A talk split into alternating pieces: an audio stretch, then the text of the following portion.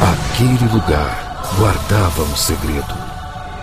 Há mais de mil anos. Eu ouvi falar nesse lugar que eles falam de, falam de cinema o tempo todo. Mas eles descobriram e vão me matar. Nesse verão, só existe um lugar quando o assunto é cinema. Cinema com O senhor acredita em OVNIs, projeções astrais, telepatia mental, espiritismo, clarividência, fotografia espiritual, movimento telecinético, transe mediúnico, no monstro de Loch Ness e na teoria da Atlântida? Ah, se o salário for dos bons, eu acredito naquilo que quiser.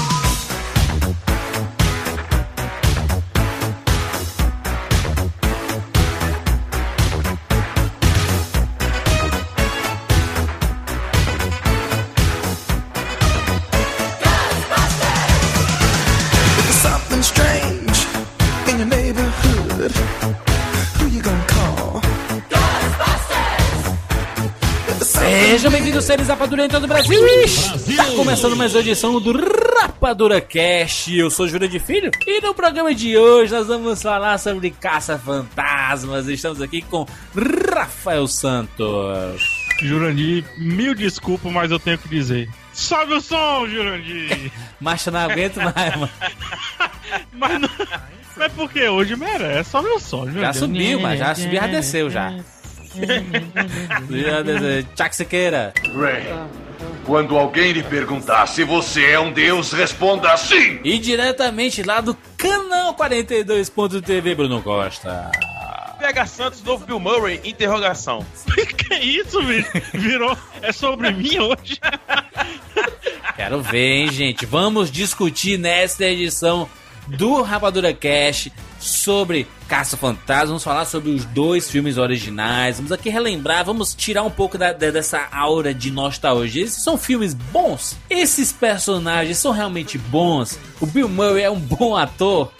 Olha a polêmica. Lembrando que não tem spoiler de nenhum dos filmes, tá? Nem dos, dos originais, nem do novo filme. Vamos falar muito sobre o reboot, esse recomeço da franquia, estrelado por Chris Wiig, por Melissa McCarthy, pela Kate McKinnon não? Mas- e a Leslie Jones. Vamos falar aqui sobre as- os desenhos animados e jogos de videogame. Tem muita coisa sobre caça-fantasmas. Então, se você gosta deste universo, se prepare. E se você não assistiu, já recomendamos aqui de antemão, vá assistir Caça-Fantasma nos cinemas. Só que antes nós temos aqui um recadinho para você que é de São Paulo. Este sábado, dia 23 de julho de 2016, às 13 horas, também conhecido como 1 hora da tarde, na FINAC da Paulista, eu representando a turma aqui do Rapadura Cash, Afonso Solano, Beto Estrada e Diogo Braga lá do MRG e o Gaveta estaremos juntos na FINAC para bater um papo sobre Batman vs Superman, sobre o universo DC, o futuro da DC nos cinemas, porque este, meus amigos, é o lançamento oficial do Blu-ray do Batman vs Superman, que tem versão estendida e tudo mais. Nós vamos conversar, bater papo lá com todo mundo, tirar foto, vai de cosplay. Se você tem um cosplay da DC, vai de cosplay, porque vai ser bem bacana, vai ser um evento muito legal. Às 13 horas na FINAC da Paulista, este sábado, dia 23. Conto com a sua presença. Quero dar um abraço em vocês, rapadurianos e rapadurianas, que são de SP. Beleza? É isso. Nós vamos falar sobre casos fantasmas, personagens, o gelé, monstro de marshmallow e tudo mais agora aqui no Rapadura Cast.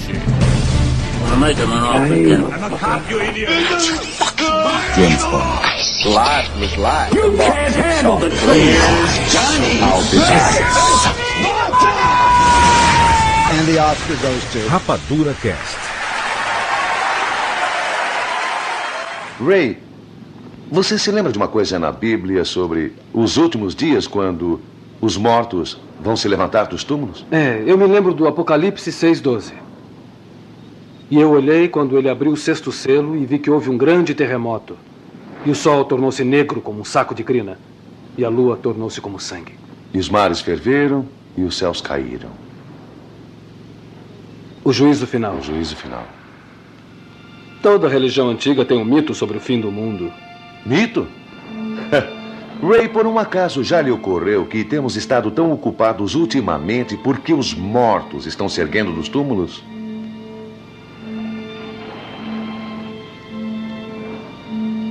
Que tal uma música? É.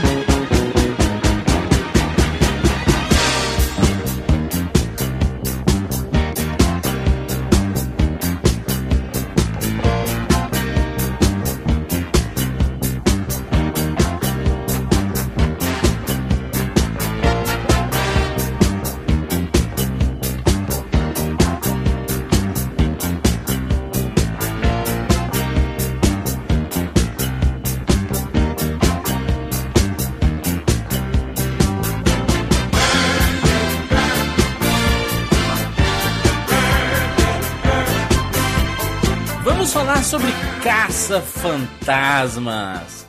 Antes, antes de qualquer coisa, lembrar que Caça-Fantasma não é só os dois filmes, né? É, O, antes de falar do reboot e tudo, recomeça a parada toda, não existe só os dois filmes. Aliás, os dois filmes são mais do que um pontapé inicial pra franquia Caça-Fantasma, né? Porque o que tem de coisa é absurdo, né? Temos duas séries animadas, sendo que uma delas durou seis anos, gente. Seis anos. Pois é. Sete, quase. Eu acho até que é um- uma das grandes responsáveis por popularizar Caça-Fantasma por tanto tempo, assim, sabe? O filme teve importância pra, pra época. Tem muita gente que conheceu Caça-Fantasma por causa das séries animadas. né? Isso, e juras, ela pode ter sido também responsável por dar uma amenizada no tom do primeiro pro segundo filme. É, também tivemos a série Extreme Ghostbusters, que foi ao ar no em 97, vários quadrinhos, é, principalmente os da IDW, que tentaram inclusive dar uma fazer uma ponte entre os filmes e a série animada, sabe? Aham. Ô, Cicas, esse Extreme Ghostbusters não é um que tinha um cadeirante e tudo?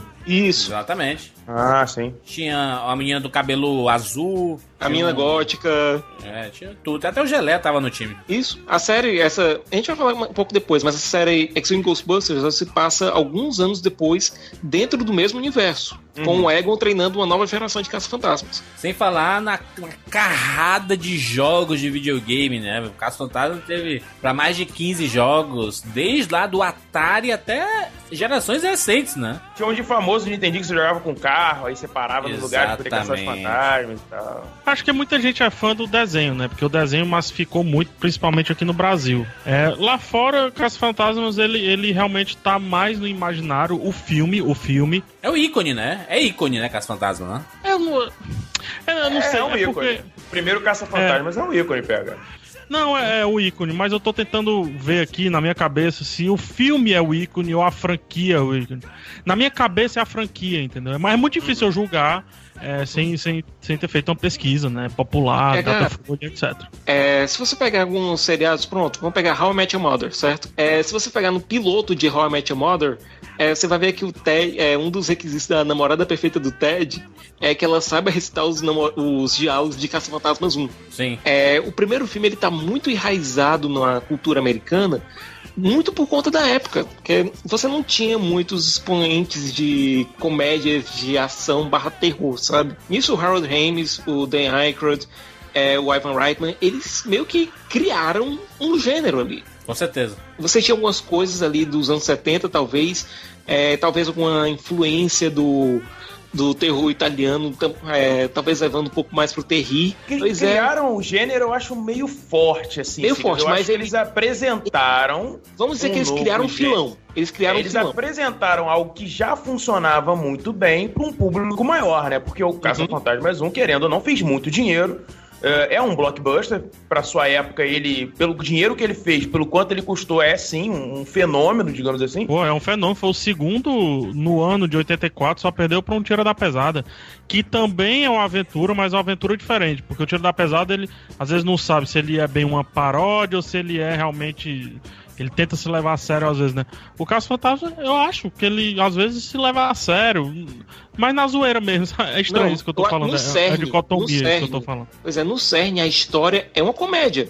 Você tem elementos de Sim. terror, você tem elementos de sci-fi, mas é uma, uma comédia escrita por comediantes. Terror? no Caça-Fantasmas não funciona muito, entendeu? Assim, é um, é um terror. Ah, não, não funciona. É um terrir. Eu entendo o que tu falou, assim, que ele, ele não criou um gênero, mas ele influenciou um gênero com certeza, porque, tipo, o Garotos Perdidos, né, que vem alguns anos depois, ele tem a mesma pegada, entendeu? De ser, de ter uma parada do terror, mas ser uma aventura de amigos e tudo mais, com o gênero, né, com vampiros, né, ali no meio. É, Eu queria discordar de ti, Juras. Ah, Eu queria dis- discordar de ti. Eu acho que ele tem mais uma vibe dos Goonies do que propriamente do Lost Boys.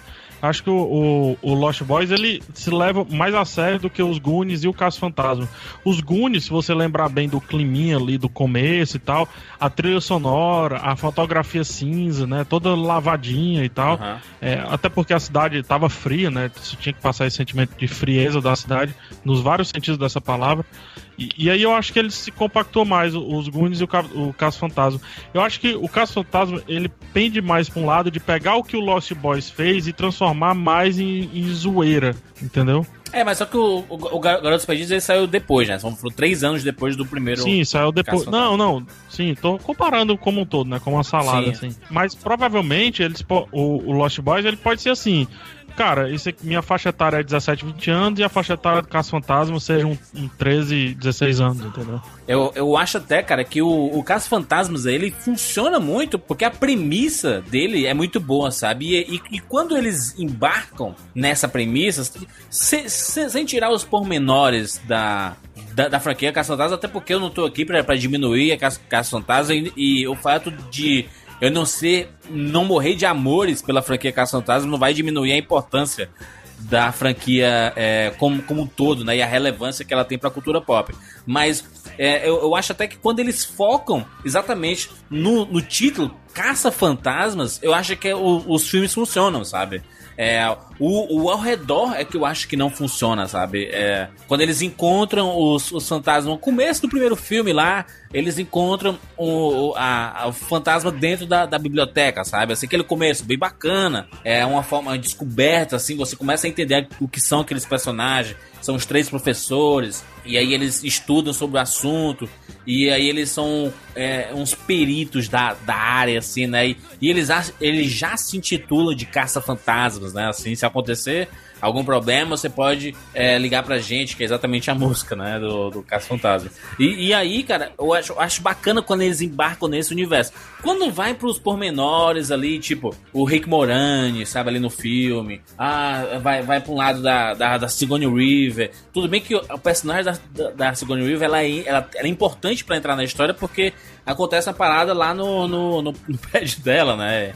É, talvez ela seja o personagem mais sério, assim, né? Sim, sim. No meio daquele monte de, de, de estereótipos maluco, né? Assim, Nos dois filmes, inclusive, né? Ela tem um, um papel, assim, de seriedade que quebra um pouco a figura do, do Venkman. do Ah, Peter, Brunão, né? não, não vamos tentar comparar os dois filmes, não, porque senão a gente vai ficar exatamente a mesma coisa. Porque o segundo filme é uma cópia piorada do primeiro. Como é que eu posso dizer? Ele tem momentos que se assemelham muito realmente ao primeiro, mas ele também tem particularidades como um segundo filme.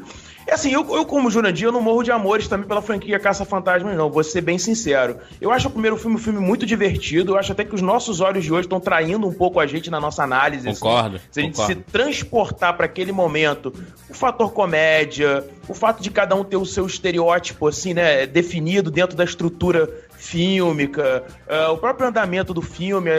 Para aquela época, eu acho que aquele é, é o tipo de filme que passa muito rápido, passava muito rápido. Eh, em termos de, de estrutura, de ritmo e tudo mais. Hoje em dia ele datou, óbvio que ele datou, né? Os efeitos já não são mais aquela coisa, enfim. Mas acredito que quem viu o filme no cinema naquela época provavelmente teve os seus sustos, né? Riu, se divertiu, como a gente também se divertiu vendo esse novo Caça-Fantasmas. Eu acho até que é, é, é- é uma brincadeira interessante, assim, assim, a gente tentar se transportar para aquela época e fazer uma análise mais com os olhos daquela época e depois voltar para cá e fazer a análise do filme hoje, né? Eu acho até, Bruno, que, mu- que muitos daqui viram Caça-Fantasma na sessão da tarde, né? Não foi nem no cinema especificamente. A versão brasileira BKS. Vocês lembram daquela voz? Uma distribuição Columbia Pictures Television. Versão brasileira BKS. E aquela voz, cara, é muito Não, e do assim, narrador. né, ele, ele- não, ele ele é meio, ele não, não é um narrador clássico, é um narrador performático, ele fala. Os caça-fantasmas. Something strange in the neighborhood. Caça-Fantasmas. Luiz é, Carlos Alberto Vacari. Ah, muito bom, mas a cara da, da sessão da tarde. Esse- Quem imita muito bem é o Afonso, vai, esse cara, porque esse cara é muito performar. Os caça-fantasmas. E, gente, o primeiro filme, ele tem uma coisa que ele é muito cotável, sabe? Você pode fazer, você pode pegar frases isoladas do filme e usar muito bem, tipo, Ray, se você se perguntarem se você é um deus, você diz que é um deus. Aquela parte, This man has no dick. Aquela cena do grab a stick, make them hard, hit them up. É, é- é engraçado, Siqueira, porque tu tá falando só frases em inglês e, e a minha relação com o filme em inglês é nula, cara. É, pra mim é Eu nem também. sei essas frases em inglês, cara. Sendo bem sincero. É, quem fez o Bill Murray aqui no Brasil, o- quem fez o Peter Venkman, inclusive durante o desenho animado, foi o Ezio Ramos, que também fez a voz, salvo engano, tô falando aqui de cabeça, do Afrodite de Peixe, essa primeira dublagem de Cavaleiros do Zodíaco. Ele tem um tom particular quando ele faz Bill Murray. É, se você for pegar depois, eu acho que no Feitiço do Tempo, e até mesmo nos filmes mais atuais, quem faz o Bill Murray é o Márcio Simões. Pra mim, essa voz do Peter Venkman é como se fosse a voz do André Filho com com o Superman ou com o Stallone, sabe? É meio que fincou com a gente. Emblemático. De é, de tanta gente ver tanto no desenho animado quanto no, na sessão da tarde. E, e graças a Deus, o filme, quando saiu aqui em DVD, saiu com essa dublagem clássica. Você tem a impressão de. Você tá assistindo a sessão da tarde, sabe? Toda aquela sensação nostálgica. Vocês sabem que eu não sou lá essas coisas de fã de dublagem. Mas a sensação nostálgica, como o Jurandir colocou, é muito forte. Eu acho até que pra esses filmes clássicos, é, por exemplo, eu, eu, eu entendo, tipo, De Volta para o Futuro, né? A galera adora assistir na versão original, com Michael J. Fox e tudo mais. Mas eu, cara, eu só consigo assistir o De Volta, para o Futuro dublado e com a dublagem antiga mesmo, da própria BKS, entendeu? Assim, porque me, me, me remonta pra época, sabe? Me coloca naquela época de pequeno Jurandir assistindo na sessão da tarde, sabe? Ei, doutor, nessa rua não tem espaço para 88 milhas por hora. Rua? Pra onde vamos? Não precisamos de rua.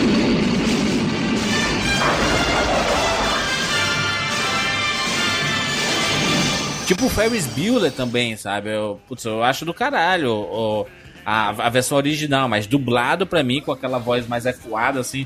Oi, meu nome é Ferris Bueller. Sabe assim, eu acho bem, bem mais legal. Na minha opinião, os ismos não são bons. As pessoas não deviam acreditar em ismos, mas em si mesmas. Eu concordo com John Lennon. Não acredito nos Beatles, só acredito em mim. Essa frase é boa. Afinal de contas, era ele que era o máximo. Eu também gostaria de ser o máximo e não ter que me preocupar com as pessoas. Porque pra mim tem todo o espírito da nostalgia. Eu entendo que eh, esses caras são maravilhosos, o Bill Murray é um puta de um ator, o Dan Aykroyd também, etc. Mas eu, eu gosto muito da, da dublagem porque me remonta pra época. Eu acho que Caça-Fantasmas é, é, uma, é uma das franquias que mais eh, se fala de nostalgia. Porque, pô, se a gente vê uma festa sobre anos 80, mas é certeza absoluta que vai tocar a música do Caça-Fantasma, sabe? É um, é um ícone de um. De um, de um Tem remix, né? Tem com certeza, coisa. tem várias versões. E quando a gente falou ali ali no começo, será que é um ícone e tudo mais? Ele acaba sendo, eu acho até que a música é bem mais ícone do que o filme, assim, porque. No Brasil. O Brasil, com certeza. É um, um momento que a música ela vai além do filme, né? Ela atinge mais pessoas, né? Mas eu tava. Eu, eu reassisti o primeiro Caso Fantasmas. Aham. E é interessante porque eu tava vendo, eu disse, caraca, é, na minha cabeça o PHzinho gostava desses dois caras, que é o personagem do Bill Murray e o próprio Bill Murray, e o Rick Moranis. E eu reassistindo, eu disse assim, eu não gosto mais desses caras.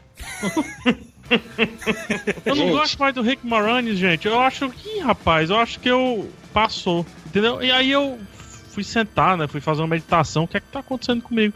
Não é esse negócio de ficar velho, ter envelhecido, isso aí não tem nada a ver, porque eu ainda sou. Na verdade, eu acho que eu sou mais pivete hoje do que eu era antigamente, porque antigamente eu queria ser grande. E hoje eu visto camisa estampada, vou de chinelo pro shopping, tô nem essas porcarias, sabe? E antes eu queria parecer, né, bonitinho assim, botar a camisa de botão, etc.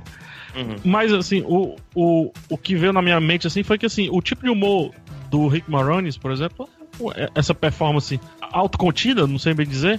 Eu acho que pra mim passou, passou bastante. É bem da época, né, pegar? É bem anos 80 É isso, muito, né? muito, Esse muito personagem mais nerd, assim, né? Meio contidão, né? acaba alimentando um puta do estereótipo também, sabe? Que eu acho que hoje não cabe mais, né? Esse estereótipo com o tempo mudou. Então por isso eu olhei o personagem do Rick Moranis, eu me senti até um pouquinho ofendido, assim, vou te, vou te falar.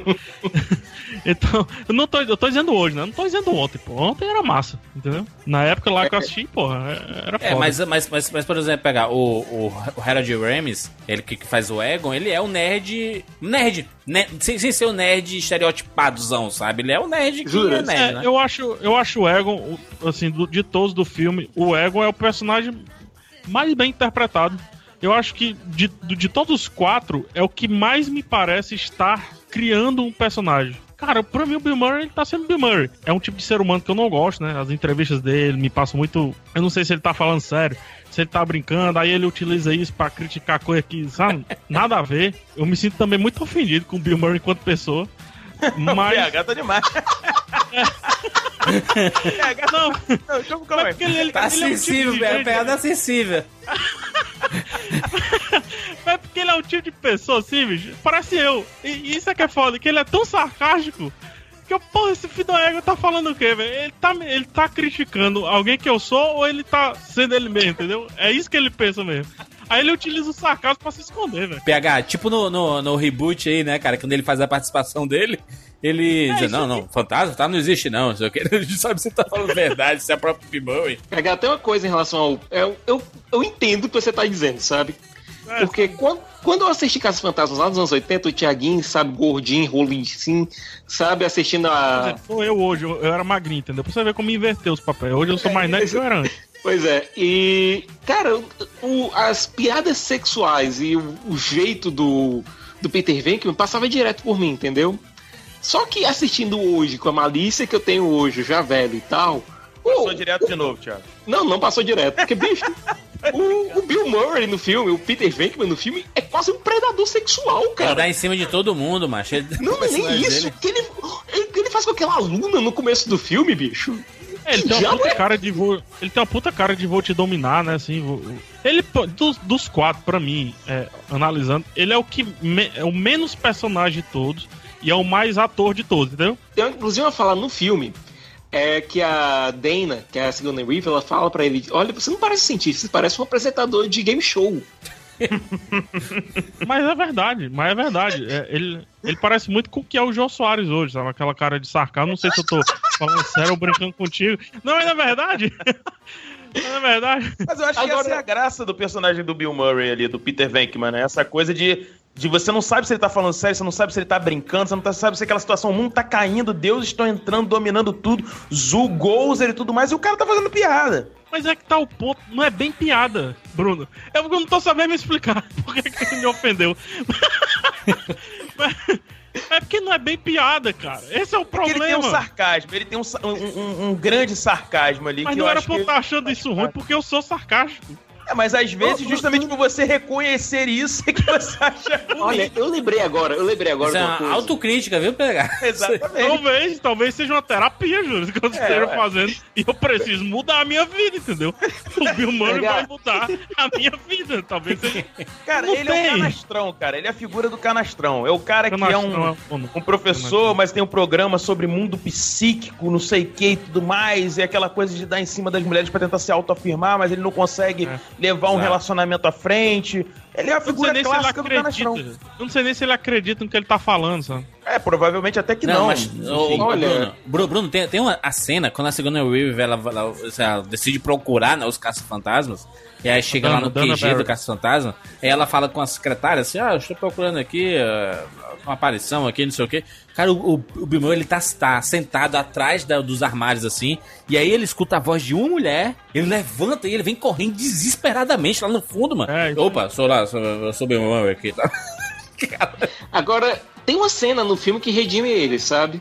Aquela cena em que a Dana ela tá possuída, certo? Sim, sim, sim, sim. E dá em cima dele de maneira completamente descarada, dizendo que você quer possuir esse corpo e tal. Aí ele diz, olha, já tem gente demais aí dentro, sabe? Mas é justamente esse espelho que eu acho que torna o personagem interessante. Foi o que o Sikas falou, ele tem uma linha criativa, né, dentro do filme, e aí durante, durante um ponto onde ele poderia usar todo, o, todo esse, esse argumento que ele criou até ali, ele quebra com isso, né? Ele dá um passo atrás, porque não é dessa forma que ele quer, é, como é que eu posso dizer, é, conquistar ela, né? Vou usar, vou usar a palavra conquistar. Ele realmente se apaixona pela Dana, sabe? Sim, é... mas o, o, segundo filme, inclusive, mostra isso, né? Apesar de você não gostar uhum. tanto de, desse filme, Cico, eu acho que mostra bem exatamente isso. Ele, ele tem uma relação com ela, ele se apaixona por ela, mas ele não quer levar isso à frente, não, não se não for da forma dele, né? Casos Fantasmas, ele ficou é, muito famoso por tocar em, em assuntos que não eram muito comuns na cultura pop, né? De falar muito de fantasma, sem, sem ser da forma galhofa, né? Sempre foi mostrado fantasma de, de forma um pouco mais galhofa, assim, né? E aí eles tocaram no assunto dos caçadores de fantasmas, né? Porque já existiam até programas de TV de pessoas que visitam é, casas mal assombradas e tudo mais, né? E aí é bacana que surge o, o primeiro Caça-Fantasma lá no, no, antes da metade dos anos 80 é, mostrando esses, esses personagens, né? O personagem lá do Peter Venkman, né? Que é o Bill Murray. O do Ray, é, que é o, o Dan Aykroyd, e do Egon, que é o Harold Ramis. O Winston, ele entra um pouco depois, né? Ele, ele Sim, ele é contratado para ajudar a equipe pela quantidade de trabalho. Tudo. Você não acha que é justamente ao contrário do que você falou? Você não acha que os caça-fantasmas, eles pegam os fantasmas ou pegam a coisa do terror e levam para uma galhofa tão grande, mas tão grande, você vê, no final a gente tem uma briga dos caças-fantasmas com o Stay Puff, aquele monstro de marshmallow, né? Você quer mais galhofa do que isso? Ou é, você eu... quer mais galhofa do você tá dizendo Deus que ele faz um desserviço à paranormalidade, é isso? Não, não, não, não, não, não. Deixa, eu, deixa eu ajudar o Bruno aí. É, é, na minha visão, é, o, esse Caça-Fantasmas aí, e o novo também, tá? Na real, todos, né? Na real, a franquia Caça-Fantasma, pronto a franquia Caça Fantasma, ela pra mim é uma grande paródia desses realities aí, que bombaram na do final de 70 com o lance lá dos exorcismos filmados, né? Isso. Pô, até um, um, uma, um eu tô fazendo dedinhos juntos aqui, os dois meus dois indicadores estão esfregando. E eu não sei a palavra. É, ele vai até ali no Invocação do Mal, aquele lance lá e tal. O com aquilo ali é verdade, do o com não Warren, é. né? Ali no, no. Isso. A parada isso, lá do. Isso. do é, Amityville, né? MTV, isso, exatamente. Uhum. E aí começou a pipocar na TV, né? Nos anos 80 e tal. Na 70 já tinha, em preto e branco. Que aí eles, os reality shows, assim, de caras fantasma até utilizava o preto e branco, entendeu? Era uma brincadeira assim, pô, os caras não conseguem ver direito, então vamos filmar qualquer coisa aqui e tal. E aí, na década de 80, isso também permaneceu, né? Já colorido. E acho que o Caso Fantasma é meio que uma paródia desses trecos aí, que iriam, que iam pra TV, e inclusive os dois Casos Fantasmas tem. Os dois não. É o, é, o primeiro e esse 2016 tem esse lance de, de o que é que a TV tá falando. O especialista da TV tem esse lance, né? Sim. Eu acho que é uma grande paródia com, com esse tipo de personagem, tipo Padre Quevedo, esses caras aí que aqui no Brasil, por, por exemplo, fez sucesso no Ratinho, né? com olha a casa mal assombrada de o Gugu, pô, o Gugu é o gênio disso aí, né? mas, mas aí, aí tem esse, esses três personagens, né, que são é, professores, né, da, da São Universidade cientistas. de Colômbia, isso. Uhum. Só que não, nunca falam a, que o nome da universidade no filme. Note isso, nunca falam o nome da coluna do filme e foi exigência da universidade, aliás. Isso. Ah, pra, pra não, pra não de, de desmoralizar. Eu acho sensato. É, eu não é porque, cara, acho que a gente, a gente tem o fator nostalgia, mas a verdade é a seguinte: os dois filmes, em termos de estrutura, de narrativa, eles não são bons, né? Eles são filmes divertidos. Eu acho que eles são filmes Sim, muito divertidos. Foco em entretenimento, né? O foco é o total. O foco é total em entretenimento, de diversão, comédia, como o Sicas bem trouxe aqui, a questão do terrir, a questão de levar para o extremo da galhofa, da brincadeira. Não existe uma, uma, uma como é que eu posso dizer? Uh, não, tem, não tem nada de que sobressaia no Caça-Fantasmas em termos de genialidade, cinematografia, pelo é. menos eu, eu não consigo enxergar isso. Não sei não, se você concorda comigo. Eu... Mas ele é um filme extremamente divertido. Pra época, não, ele é um filme divertido. Tá acho certo, que hoje ele é um filme divertido. Que bom, PH, você concorda tá comigo? Ele, ele não é. Ele não é. Não, eu acho que ele não é cinema com C maiúsculo, entendeu? Ele não é, é o PH. Não para de diminuir o caça-fantasma, de caça-fantasma aí, ó. Porra, ele é. Não, pelo contrário, eu tô colocando ele eu no local. Eu que sempre falei ele, bem no caça Juras, eu tô colocando ele no local onde ele deveria estar. Porque eu acho que uma grande cilada é a gente analisar Caça Fantasmas, o primeiro filme. Com os olhos de hoje, é difícil, é difícil. é difícil. Acho que, não, analisar. Ah, vamos analisar. Acho que a gente pode fazer o que a gente tá fazendo aqui, é, enquadrar ele na, na relevância da cultura pop e tudo mais que o Bruno falou agora. Mas ele não é um cinema. Puta que cinema, velho. Olha como eles PH, utilizaram. Caça Fantasma ele foi feito basicamente com atores do SNL, certo? Ou então de, de programas de comédia da época. É, que estavam mais acostumados com a estrutura de televisão, não estou dizendo exclusivamente com a estrutura de televisão, mas mais acostumados com aquela estrutura de TV. Igual hoje, Certo. por exemplo. Hoje é a É, mesma coisa. Isso, mas imagine o seguinte: se você pegar a estrutura do filme e dar uma decupada, certo? Você tem um arco central, mas boa parte do filme ele tem pequenas sketches. Não, total, Sica. O filme é Certo. totalmente dividido assim, pelo amor de Deus. E se você pegar, por exemplo, uma das cenas mais famosas do filme, que é a montagem deles em Caça-Fantasmas, e que no meio dessa montagem tem aquela cena do boquete fantasma. Sim, sim. Certo? Aquilo é basicamente um sketch dentro do filme. E Em termos de cine- cinema, vamos, vamos, vamos tirar um pouco o fator nostalgia, Cinema, o fator cinema, cinema. pop, vamos pegar e analisar cinema. Ele é um filme divertido, ele não tem nada de, de, de muito complexo. O roteiro é extremamente tranquilo de você acompanhar. Como o Siqueira falou, tem uma linha narrativa e dentro disso ele trabalha várias sketches até chegar ao, ao clímax do filme em si. Você pode dividir ele em três atos aí tranquilamente, mas ele não tem nenhuma genialidade ali colocada. Pelo contrário, eu acho que ele ter, trabalha. nem quer. Exatamente, PH. A, a grande sacada do Caça Fantasmas é, é ser extremamente simples e apostar na comédia em si, apostar na diversão e ponto final, e não querer ser algo maior do que de fato ele é. E eu acho que é por isso que ele se torna cult também, entendeu? E até por isso, vamos lembrar um pequeno detalhe aqui. Boa parte do- dos diálogos que a gente vê no filme não estavam previstos no roteiro. Boa parte daqueles diálogos foram colocados, foram improvisados pelos atores ali. Sim, sim, sim. Até porque o, o- o roteiro final foi tratado pelo, por dois atores, né? Que estão no- entre os quatro, né? Não, não é o nem Hank isso. Rod É, o, Harold roteiro, o roteiro inicial, o roteiro inicial foi realmente feito pelos dois, certo? Os dois montaram a estrutura, a premissa e tal. Mas é, esse roteiro só foi basicamente fechado depois que o filme foi filmado. Porque o, o, o Bill Murray fazia uma. dava uma fala, dava uma ideia pra uma fala. É, o Dan Aykroyd lá na hora improvisava alguma coisa. A própria. Aquela fala que eu falei da Sigourney Weaver, é, de você parece mais um apresentador de game show, foi inventada lá na hora por ela. Ele, os atores eram incentivados a improvisar de maneira rápida dentro do set. Mas quando você tem um elenco de, de comediantes, né? Isso é é mais do que normal, né? Isso acontecer. Comediantes Sim. e roteiristas, né, Júlio? Exato, Comediantes exato. e roteiristas. É, então Agora- é por isso que eu acho que, assim, a gente tem que, foi o que o PH falou, colocar o filme no seu devido lugar. Ele é divertido, ele foi escolhido como um dos 100 maiores, é, mais divertidos, se eu não me engano, em termos de comédia. Não, tem Ah, lista que ele é 100, tem lista que ele é 50 e tem lista que ele é o Isso. primeiro, velho. Exato, tem Não, várias primeiro- listas primeiro- que colocam primeiro ele filme? Tem Nossa. lista que ele é o primeiro, o primeiro lugar, o mais Exatamente. divertido da em história. termos de comédia. É aquela Mais coisa. divertido aí- da história. Nossa, Tem, porra. eu vou- ah, vou ter que procurar aqui.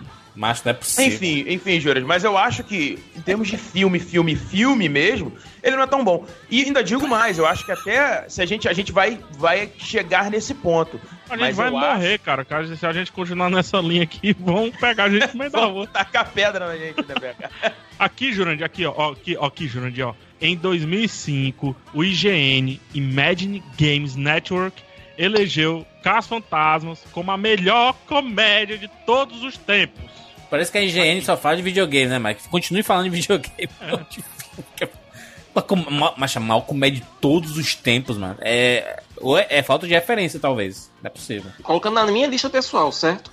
Caça Fantasma não é nem o melhor filme do Bill Murray, que perde É, não. feio, perde é. feio pra feitiço do tempo. Sim, Feitiço do Tempo eu acho bem mais. Bem eu mais acho um Que, dos aliás, melhores é- filmes do, do, do Bill Murray e uma comédia excelente. Poderia estar na frente. Eu vou é, falar. é, Eu- inclusive eu- Bill Murray e uma parceria dele com Harold Ramis. Só que Caça Fantasma tem a nostalgia, tem um Cadillac, o Ecto One lá, e tem o Corpo de Bombeiros, e aí tem a parada toda. Eu acho até que o primeiro, o, o, o reboot fez um, um baita serviço da gente ver a origem daquilo tudo.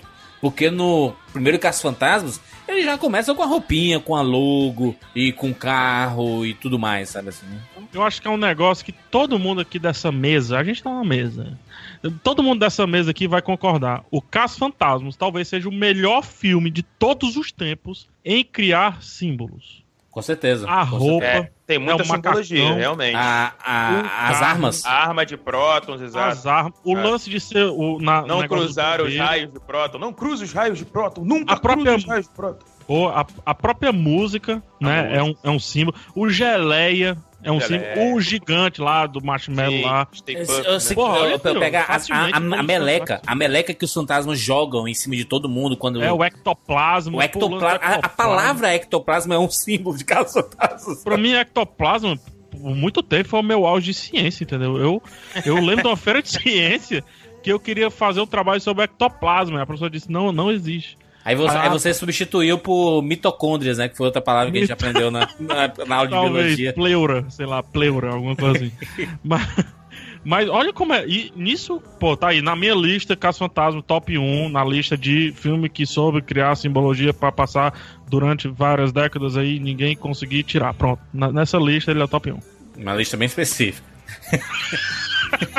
E o segundo filme, a gente, a gente vai falar do segundo filme, Júlio? Falemos, falemos. Jesus, Acho né? que tem Segundo filme, dois minutos Jesus, pra né? falar sobre o segundo, né? Nem eles gostam. Demorou cinco anos pra ser feito. Boa parte disso porque ninguém tava querendo fazer uma continuação, simplesmente por fazer uma continuação. E acabaram fazendo uma continuação simplesmente por fazer uma É, continuação. exatamente, isso que eu ia falar. Não deu, o plano não deu muito certo, não. Porque o filme é, é ruim, complicado. Não, e é engraçado. Sabe por que o nome do Oscar é Oscar? O menino, o menino do- da, da Dana. Ah, sim, filme, da filha da Dana, sim, sim. do filme. É porque ela estava concorrendo ao Oscar naquela época. Olha aí, rapaz. Inclusive o filme concorreu ao Oscar primeiro, né? E fez Ele especial. concorreu efeitos e música. Uhum. É, porra, porque é foda. Melhor canção, né, cara? Melhor canção é foda. É, pegar, não sei se foi você ou o Bruno, pra quem eu falei, mas pra mim, Caça Fantasmas 2 é uma versão piorada do primeiro. Vou explicar por Foi quê. pra mim, como você falou. Foi pro Bruno. Foi por um motivo. Quando você tá lidando com uma sequência de um filme com Caça-Fantasmas, primeiro você tem que pensar em uma coisa. A gente vai fazer de um jeito em que aquele mundo, aquela Nova York, que aliás Nova York é uma personagem de todos os três filmes, Sim. é, se adapte com a realidade de que existem fantasmas, ou a gente vai ignorar tudo que aconteceu no primeiro filme. Porque Ah, vamos lembrar que um monstro gigante de marshmallow ficou andando por Times Square. É como você Fantasma- assumir que lá no Vingador ninguém viu, né? Pois é, Os bichos invadindo a fantasmas terra. É, mas eles eu- deram, eles deram um supapo nesse argumento aí, jogaram totalmente pra escanteira, como se nunca ninguém tivesse ouvido falar de Mas esse é fantasma na problema. vida. Esse é o problema. Esse, esse é o problema barco, né, inicial. cara? Porque Esse é o problema né, inicial. Pois é. É, você, a gente pode reclamar de tudo de Independence Day 2, certo? Que não é um bom filme. Mas ele tem um bom primeiro ato porque ele reconhece que aqueles eventos de 96 aconteceram e o mundo ali ficou diferente por conta disso. Jurandir deu 8 de 10 aí, ó. Eu? Eu acredito que 4 de 10. Pra Independence Day, nossa. né? Pra, pra, pra mim foi a única coisa boa do Independence Day, foi exatamente isso. Do, Primeiro de- ato. do, do reconhecimento e a evolução tecnológica do, da, do- da, da É, parada hum. lá. sabe? Mas pega, pegando a linha do Siqueira, tem uma explicação, né? Os caras estavam no automático, todo mundo tava no automático, assim, menos os produtores, queriam ganhar um dinheiro ali absurdo com relação àquilo ali. Eles praticam. Eles, as ideias que eles não fizeram no primeiro roteiro, o primeiro roteiro eu tô dizendo não é o roteiro do primeiro filme, tá? É o roteiro antes do, do draft final lá que foi filmado.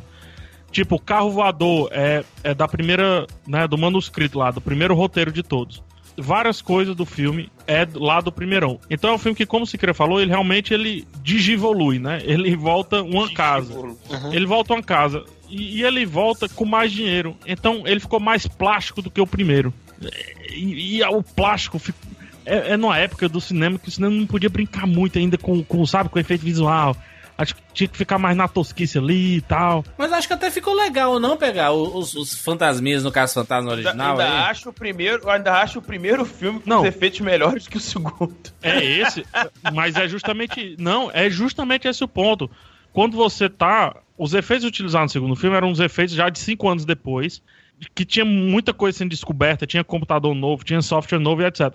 E ele fica mais aparente porque ele fica mais deslocado, entendeu? Então ele fica menos caricato. O primeiro era muito mais caricato, então você aceita pra caramba. O segundo não. E é meio plástico, como eu falei, né? Meio, E é engraçado, né, Já Pelé? era um Porque- 3Dzão meio videogame, assim. Exatamente. Quan- é, é engraçado da tecnologia de efeitos especiais é que quanto mais você se aproxima de, do, do aprimoramento, mais existe uma chance maior dele daqui a alguns anos ficar muito datado, sabe? Porque É o vale do, do esquisito. Exatamente, cara. Quanto mais você se aproxima do real, mais o seu cérebro processa aquilo ali e tenta, tenta achar alguma diferença. E aí, É. os, os filmes que são feitos de forma, forma mais artesanal, eu acho que o primeiro Caça-Fantasma é feito de forma mais artesanal, sabe? Com os, os fantasmas, com aquela luminosidade absurda ao redor, assim, Isso, sabe? é, tentando esconder o efeito, sabe? Isso, isso, isso. O Quando, quando ele, não, quando escancara demais, quando escancara demais, fica claro o. é, ó- obviamente que pra época,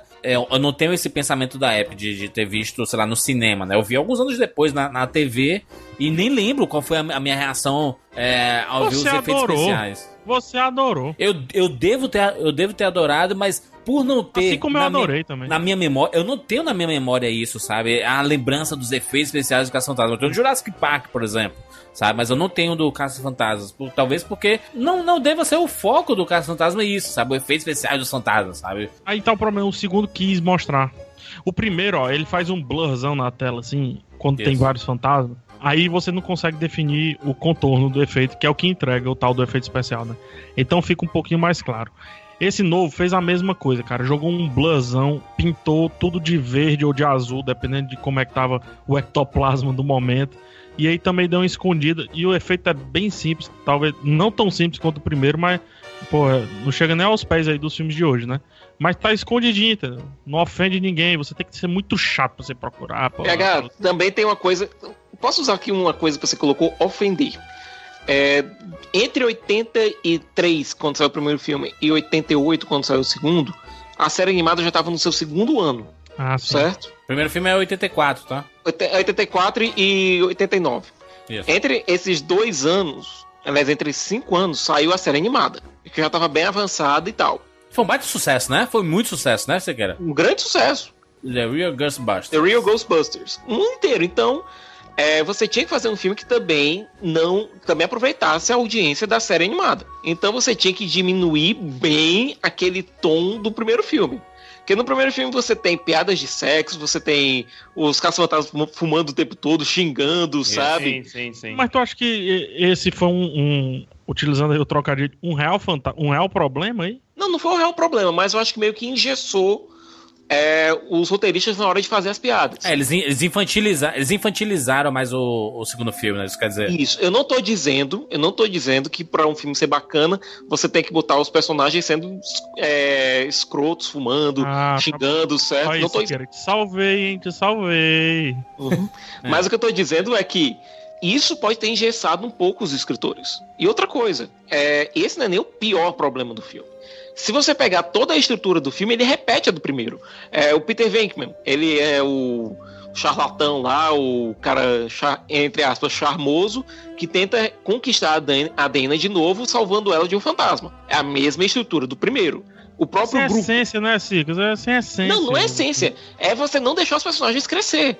O próprio grupo, eles Eles começam. começam e terminam iguais. É, eles começam desacreditados, eles têm que impedir um lu- lugar, lugar público e grande e cheio de pompa é, de ser assolado por um fantasma. Depois eles voltam à ativa, depois vão atrás do chefão. É, a estrutura é rigorosamente a mesma. Os personagens não evoluíram. Enquanto você está fazendo a sequência, os personagens têm que sair, sa começam no ponto A, do ponto B, vem a sequência, eles têm que sair do ponto B para o ponto C. Sim. Em relação com as fantasmas, eles saíram do ponto A no primeiro filme, chegaram no ponto B. Quando foi no segundo filme, voltaram pro ponto A e depois voltaram pro ponto B. É, e, outra, né, Cicas? Eu não sei qual a visão de vocês aí. É, na minha visão, assistindo recentemente os dois, eu vejo primeiro um filme muito autocontido, assim. Ele é ali, tudo que tá ali dentro dele funciona naquele universo dele. E ele termina bem, por mais que ele deixe um pouquinho, um plotzinho assim, um, um ganchozinho, melhor dizendo, pra algo, ele não deixa um gancho tão claro e não, não define tão claramente o universo, né? Não sei o que é que vocês pensam. É tanto que o desenho foi um malabarismo doido.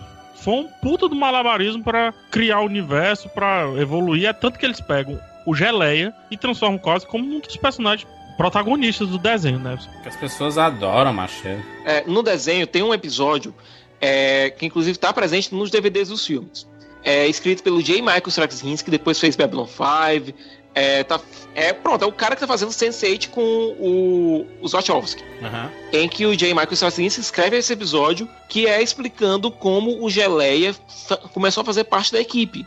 É um episódio que se passa imediatamente depois do primeiro filme, sabe? Existe uma preocupação em dar uma ambientada, nem que Mas o seja... desenho teve essa preocupação. O filme não teve, entendeu? Pois é. O filme, por exemplo, não trata o Geleia com o peso que depois, pós-filme, ele foi tratado. Pra você ver como ele não tava preocupado com o universo, ele não tava.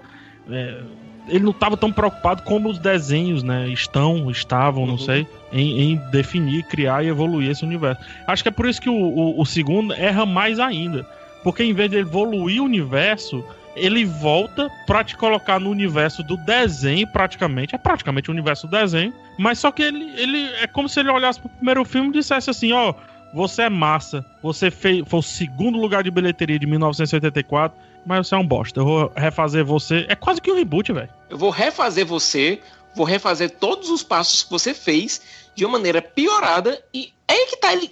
O, primeiro, o segundo filme ele ignora a evolução dos personagens do primeiro filme e ignora o desenho, ele ignora tudo. Isso é um mal, Siqueira, isso é o mal dos anos 80, que quando funcionava muito o primeiro, determinadas franquias tentavam melhorar o seu original. A gente viu isso com Mad Max, por exemplo, né?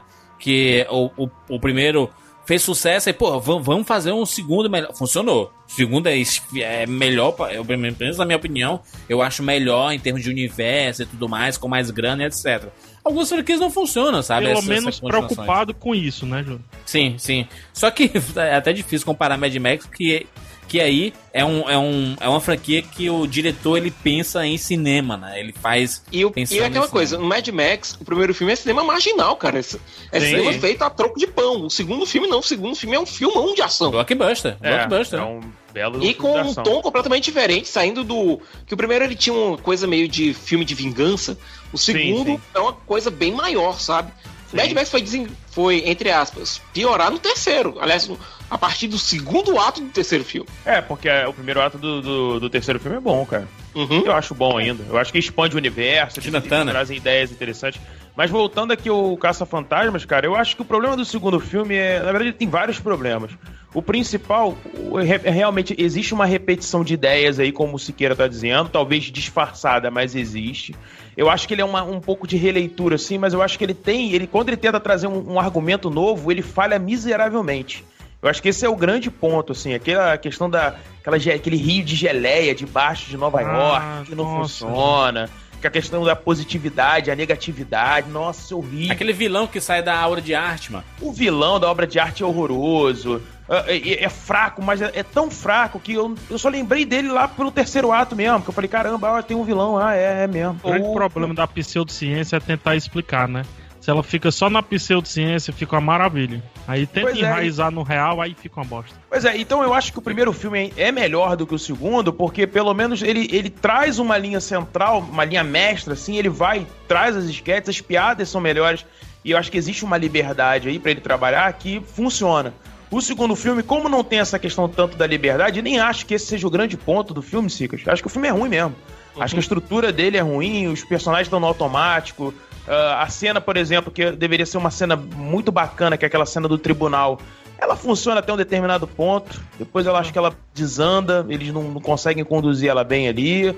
O clímax do filme também não funciona. Eu acho que aquela questão da Estátua da Liberdade, nossa, eu acho que aquilo denuncia todo o, o, o, o quão aquele filme é ruim, entendeu? Tipo, Porque aquilo realmente é. é Ele quis homenagear a cidade e saiu brega. Isso é normal, muito, muito, nossa, demais. Vocês acham Horroroso. que o, a, a, a turma que estuda a paranorma, paranormalidade e tudo mais, eles gostam dos casos fantasmas? Do... Eu acho que se eles, for- se Não, eles né? forem muito inteligentes, como eu acho que eles são, eu acho que eles se sentirão ofendidos. Com certeza. Eu acho que o segundo, principalmente pelo segundo filme, Júlio. O segundo filme, desculpa, é uma crítica extremamente vazia, mas os argumentos já estão pra trás, então não vou criar argumento pra frente.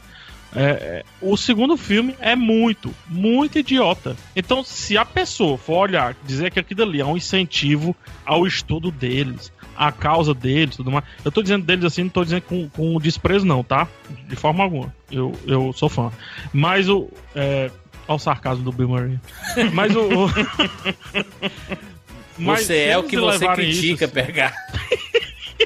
Você é aquilo que você come, né, velho? É. Mas o, o, o lance dele, se eles levarem a sério, cara, eles vão dizer assim, pô, esse é um tipo serviço porque faz propaganda. Cara, faz propaganda só se você quiser ser o, o segundo filme. Só se você quiser entrar num clube de idiota, assim. Ah, eu É acho que nenhum, o nenhum filme é isso, velho. ninguém que estuda paranormalidade leva caça-fantasmas a sério, gente, pelo Tipo, amor de Deus. sério Eu não, tipo, eu- ô, Bruno, ver Bruno, mas- não, não trazem isso como um símbolo pra, pra apresentar nem nada. Não, é- não é possível. Não, não até tem porque é como. comédia, né? Porque é uma comédia. É uma comédia, É o bem diferente tra- do. do mas, mas, por exemplo, o Indiana Jones. O Indi- o Indiana Jones fez todo para é, é, arqueólogo se sentir. É, é, porra, olha, ei, caralho, Indiana Jones, eu sou Indiana Jones. Ah, ou, então, ou então no Jurassic, Park, com os ou, paleontólogos. os paleontólogos, Os eles viram um cientistas, ícone, melhor entendeu? E aí, quando Star eles- formou uma cacetada de engenheiro. É, Star Trek formou uma cacetada de engenheiro. Exatamente, então assim. Eles é, criam um imaginário. Eu acho que é isso. Eles criam um imaginário. Eu não sei se mas o Caça- Caça-Fantasmas não faz isso. Eu Ele acho que no primeiro, isso. no primeiro ele pode fazer Não, um pouco Juras. isso, sabe? Nem no Assim, primeiro, Nenhum caçador dos de dois filmes, Juras.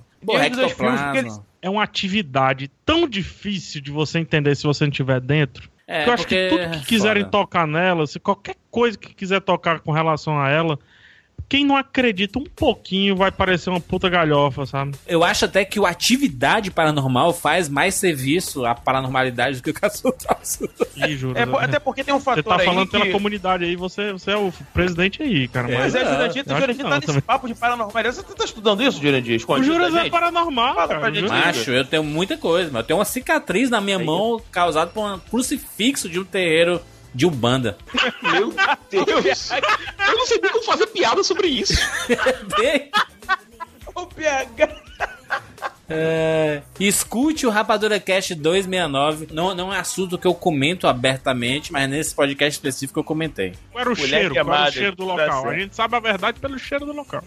PH, Mas eu é não isso, quero cara, comentar essas coisas, porque isso não, isso não é algo pra se orgulhar, não. Eu até eu, eu ia falar um negócio, mas até esqueci que eu ia falar, enfim. Não, acho que, acho que é isso. O Jurandir é o paranormal da turma. Eu não sou paranormal, não, eu só tô. É o presidente do Conselho Cearense Sou de Paranormalidade. Jurandir é o nosso Constantine, cara. É verdade. Não, não. Eu, eu acho que o Constantino nosso ele faz um serviço muito interessante. E eu acho que esses filmes não têm a obrigação de, de ser esse serviço. Só foi, foi mais um questionamento de, de importância, sabe, pra, pra cultura pop. Porque eu sei Ah, que o Jurassic Park faz tem isso, essa importância, sei que Indiana Jones, por mais divertido e galhofa que seja, tudo mais, aventuresco e tudo mais. Nossa, é- mas eles são muito. Numa escala de 1 a 10, eles são muito menos galhofas do que o nosso amigo Caça-Fantasma, né? Se o Indiana Jones é 3 e o, sei lá, o Jurassic Park é 2, o Caça-Fantasma é 9. Em termos de galhofa. É a galhofa da galhofa da galhofa, né? It's over 9000! Aí, ó, Thiago, olha o Cicas aí. Eu gosto, eu gosto das referências do Cicas. O PH falou assim que não gosta muito do- da parada do Rick Moranis e tudo mais. Cara, o, o o Rick Moranis eu tenho uma lembrança muito boa dele. É Uma, uma pena ele não ter aparecido no, no filme novo, porque seria uma, uma boa participação, mas ele Não, Ah, é, se ausentou do Juras, cinema. é, por um né? motivo, é por um motivo justo. É por um motivo justo. É, o Rick Moranis, depois da morte da mulher dele, ele largou Hollywood, ele largou a atuação e resolveu focar apenas em cuidar dos filhos. É um motivo justo.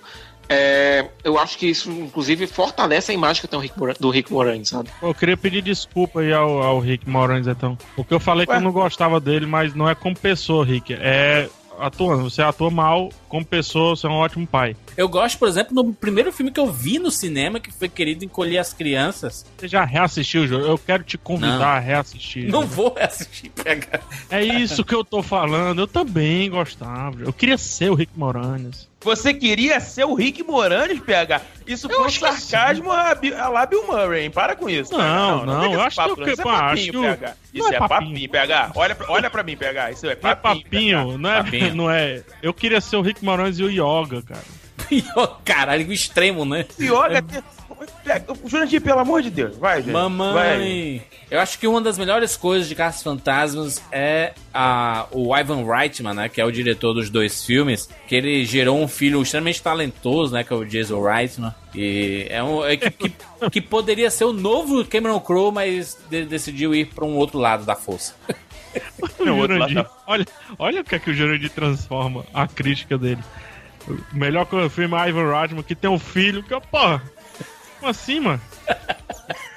Jurandir quer o Jurandir. Tá dizendo que ele é nenhum pai do sentido isso, juro. Cara que faz. Não faz nenhum sentido isso. O cara é bom Cara, no primeiro filme cast- porque ele gerou um cast- filme. Ô, PH, esse cast tá realmente com a cara dos caça-fantasmas. Ah, total, cara. Quem leva a sério aí tá gostando do filme errado, viu? Tô te falando.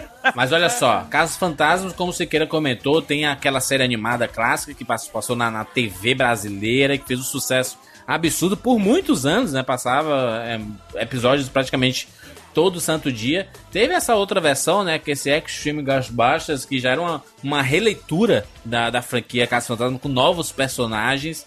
Além de, cen- de centenas, não, de, de, de mais de 15 jogos de videogame, né? Tinha- Ou seja, Caça-Fantasma sempre esteve no nosso imaginário, né?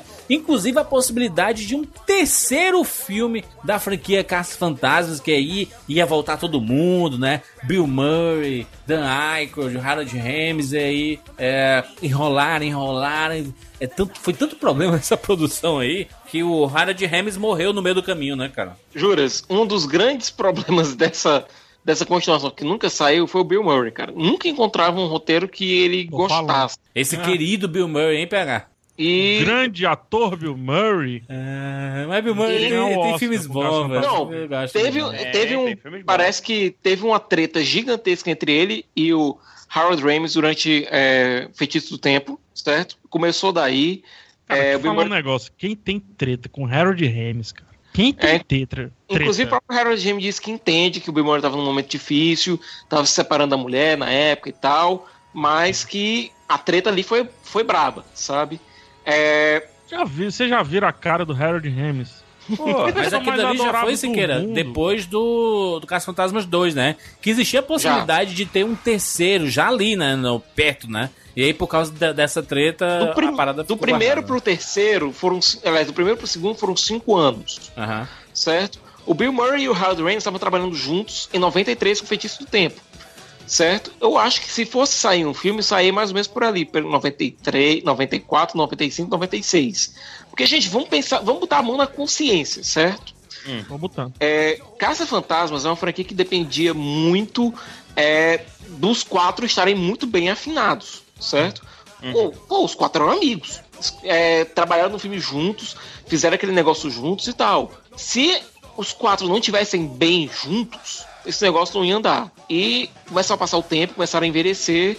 É, eu acho que o limiar, o limite pra sair um Caça-Fantasmas 3 com, somente com essa galera foi uns 10 anos atrás, certo? Depois disso já começava a ficar ridículo. É, segundo, É, o, se você fizesse. o, o, o, o Ernie Hudson também, né? O Winston, né? O personagem, o, o ator que faz o Winston. Ele também falou muito, né? Uhum. Falou meio mal, assim, do, É, do ele, Bill ele- Murray, ele sempre cara. culpava o Bill Murray por tudo, né? Ele já tá É. com o roteiro, estamos só esperando o posicionamento dele e tudo mais. Não, e ele falou mal também. Tem o lance do primeiro filme, que ele ia ser um, um veterano de guerra. Cortaram um soldado foda. Cortaram, Cortaram tudo, colocaram como um puto de um alívio cômico, assim, um personagem bem. Não, se você, se você for pegar reto, o. assim. Se você for pegar o Winston, tanto é que a gente mal fala do, do Winston no primeiro, quando a gente tava falando do primeiro do segundo, porque É, ele e pior ainda, que no segundo ele podia evoluir, aí, porra, volta, entendeu? E aí ele associa que o Bill Murray queria chamar a atenção toda, queria ser. Ele sempre joga a culpa no Bill Murray, né? Eu também a gente não, não, não sei o quão verdade é. Pois é. Mas eu também tô jogando nele, a culpa dele. E é é. aquela coisa, o. Eu gosto do Ernie Hudson, sabe? Pô, ele tá no- no- em um dos meus filmes favoritos, que é o Corvo, entendeu? E é um cara foda, entendeu? Eu acho que o Ernie Hudson, até hoje em dia, ele conseguia chutar a bunda de nós quatro aqui fácil, Concordo. entendeu? Mas. é, ele era um elemento agregado. Ele era um elemento agregado. O filme.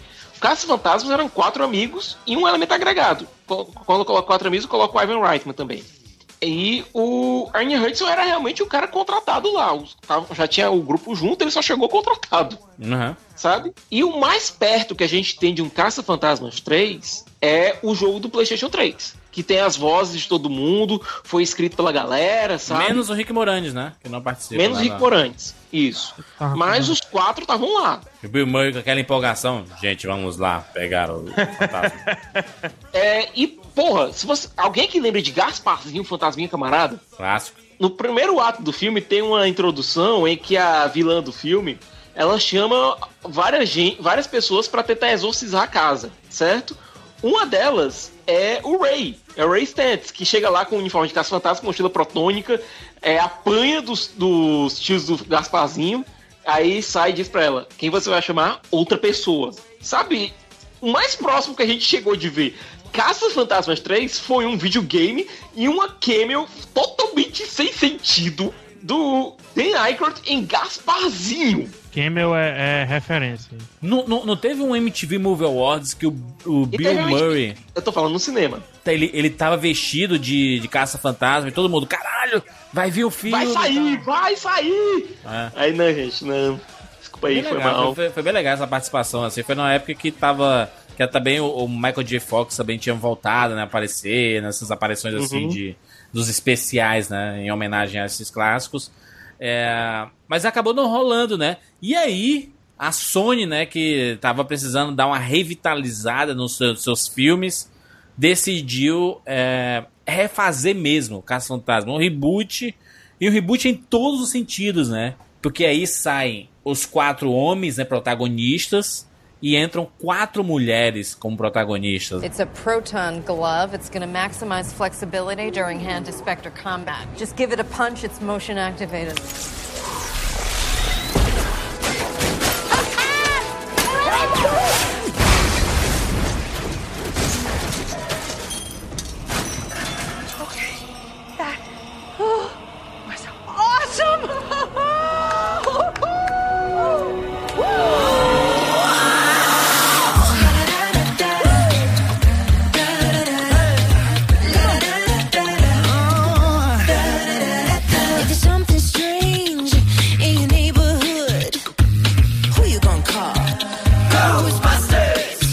Apesar delas terem praticamente o mesmo papel de parede do que os quatro homens tinham na época, né? Sim, são comediantes. Veio dos, vieram do SNL, sabe? São. Tirando a Melissa McCarthy, né? A Melissa McCarthy não era do SNL. Isso. Assim como o Bill Murray, aliás, assim como o, o Ernie Hudson também não era do SNL, também é um elemento fora. Mas a Melissa McCarthy ela tem um, um background de comédia muito bom, começando lá no Gilmore Girls, cara. Acho que foi.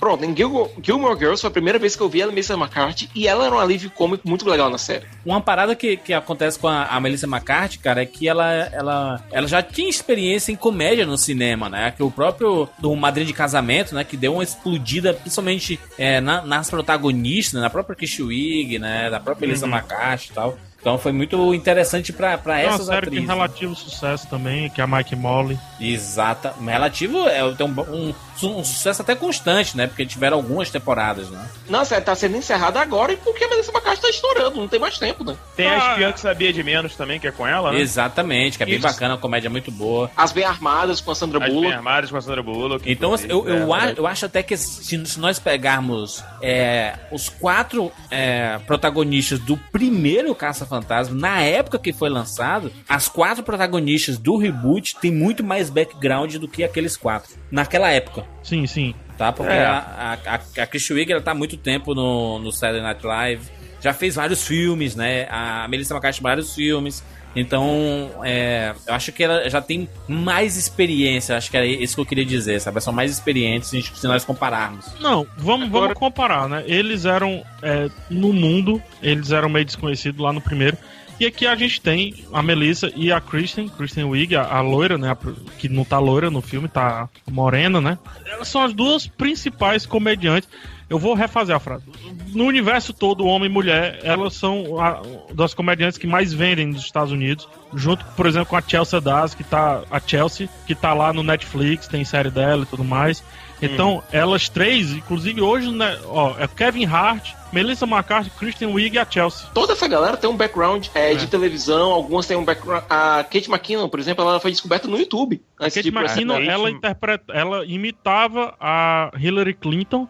Não, ela faz E ainda a no- Hillary Clinton no. É, no SNL ela foi chamada pra fazer a Hillary Clinton. É meio que aquele cara que fazia a Dilma, que fazia a Dilma no YouTube e foi chamado aí pra TV. lá como é sim, é, sim. né? E a Kate Então, McKinnon, pra mim, é uma das que. É a que rouba o filme, né? Pra mim, assim. Ela bota o Não, a filme Kate debaixo do McKinnon braço pega o filme debaixo do braço e sai correndo, e cara. vai embora com ele. Exatamente. Assim como o personagem lá do Harold Ramis, na minha cabeça, ela é a que mais criou o personagem dentre as quatro mulheres, sabe? A Kristen pega- Wiig, ela se retrai. A Melissa McCarthy, ela se retrai também porque a- as piadas dela meio que não cabem tanto no filme, né? Ela faz muita piada sexual, muita piada de duplo sentido nas coisas que ela faz na vida. E aqui, talvez não coubesse tanto, então ela tá um pouco retraída. Eu não acho ruim, muito pelo contrário.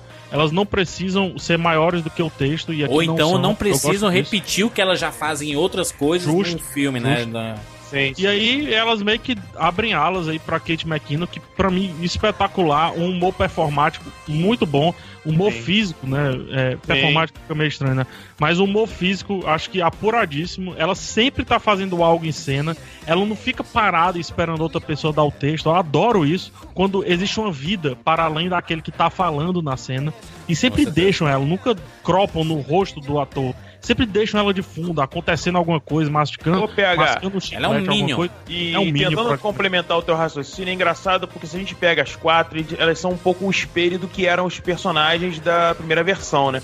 Só que elas Só foram além. misturadas, É, é- é engraçado é aí que tá, elas foram muito além. A Kate McKinnon, ela era pra ser meio que o Egon ali, e ela, cara, ela extrapola o Egon, ela cria um outro personagem que lembra vagamente ele, muito vagamente. Até no cabelo do. O cabelo dela, cara, lembra muito o cabelo do Egon no desenho animado. Só que ela é engraçada, cara. Ela é, é- é- Ela tem uma personalidade. Ela é diferente. Ela é engenheira e tudo mais. Mas ela tem personalidade, sabe? Ela, ela é pra Sim. frente, sabe? O, o Ego é mais retraído, né?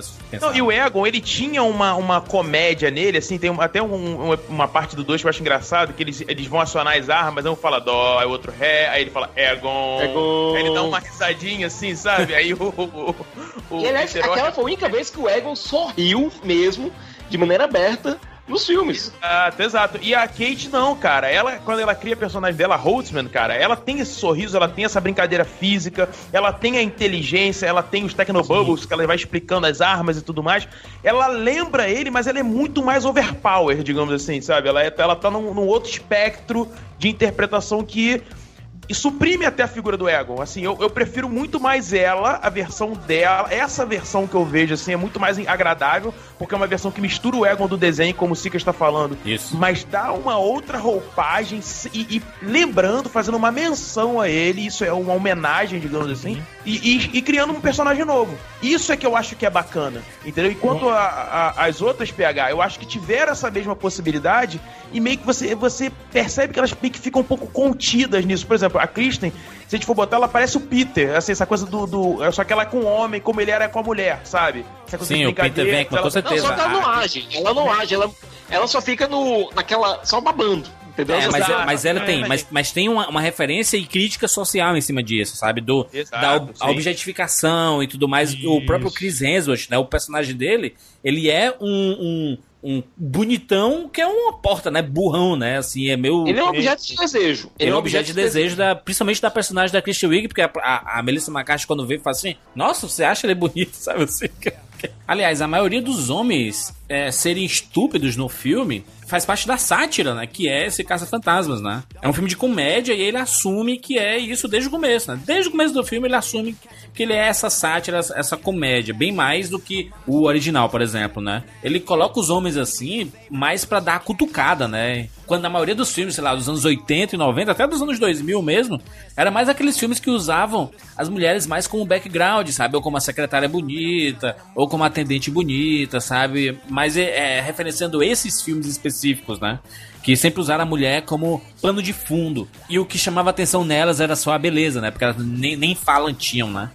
É, nesse filme eles fazem a mesma coisa, sabe? Eles colocam os homens nesse, nesse papel pra poder é, fazer a sátira, né? Afinal, tem, são quatro comediantes, as protagonistas, né? O roteiro ele tem esse objetivo de ser essa comédia. E alguns homens, putz, claramente ficaram ofendidos com isso, né? Mas até ficar ofendido faz parte do objetivo da crítica que tem dentro do filme, sabe? Sim. E eu acho que isso é uma brincadeira que remete ao primeiro filme. E, e- e é uma desconstrução. Na verdade, eu acho que esse filme tem várias de pequenas desconstruções dos dois outros filmes, entendeu? Tem uma hora que é citado, por exemplo, a questão do bebê. Aí eles falam assim: ah, esse livro é nosso bebê, e você não tá deixando ele voar, entendeu? É uma referência ao segundo filme, que tem aquele bebê, o bebê que voa da Dana e tudo mais, é uma brincadeira. Né, Bruno? Até Ah, alguns diálogozinhos. Histeria em massa e tal. algu- Algumas É. coisas do, dos diálogos originais foram colocadas aqui. Fora de contexto, mas foram colocadas. A questão da Leslie Jones ser aquela pé no chão, sabe? Aquela que dá a visão, da, a visão do povão. Sim, entendeu? Que, que era o papel do Winston no primeiro filme, no, na- no primeiro e no segundo filme. E que ele Winston fez muito pra- mal, né, Cicas? Vamos, vamos botar real. Ele fez muito Vamos mal. botar real. né? É, o Winston tinha que ser o cara que daria a, vis- a visão do povão. Enquanto os três eram cientistas, ele é o cara do povo. A personagem da, da, da Leslie, ela é inclusive a que trabalha né, no metrô, você já conhece Sim, Nova York e tudo mais, né? Não só isso, não só isso.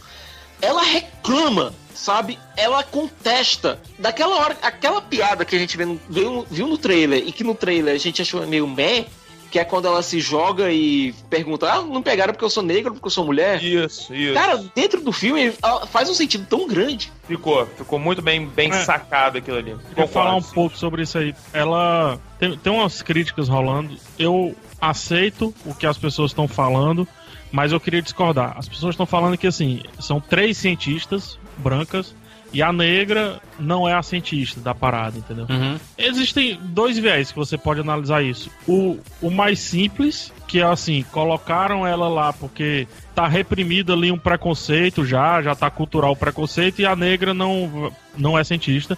Ou pode também ser um- uma, uma crítica, eu não sei se é uma crítica muito profunda, acredito que não seja, mas uma crítica de dizer assim, gente, é isso mesmo. É, não é cientista mesmo não, é, porque a sociedade é isso. Tá? Vocês aí que geraram a sociedade vão gerar uma, uma ficção parecidinha com relação a isso.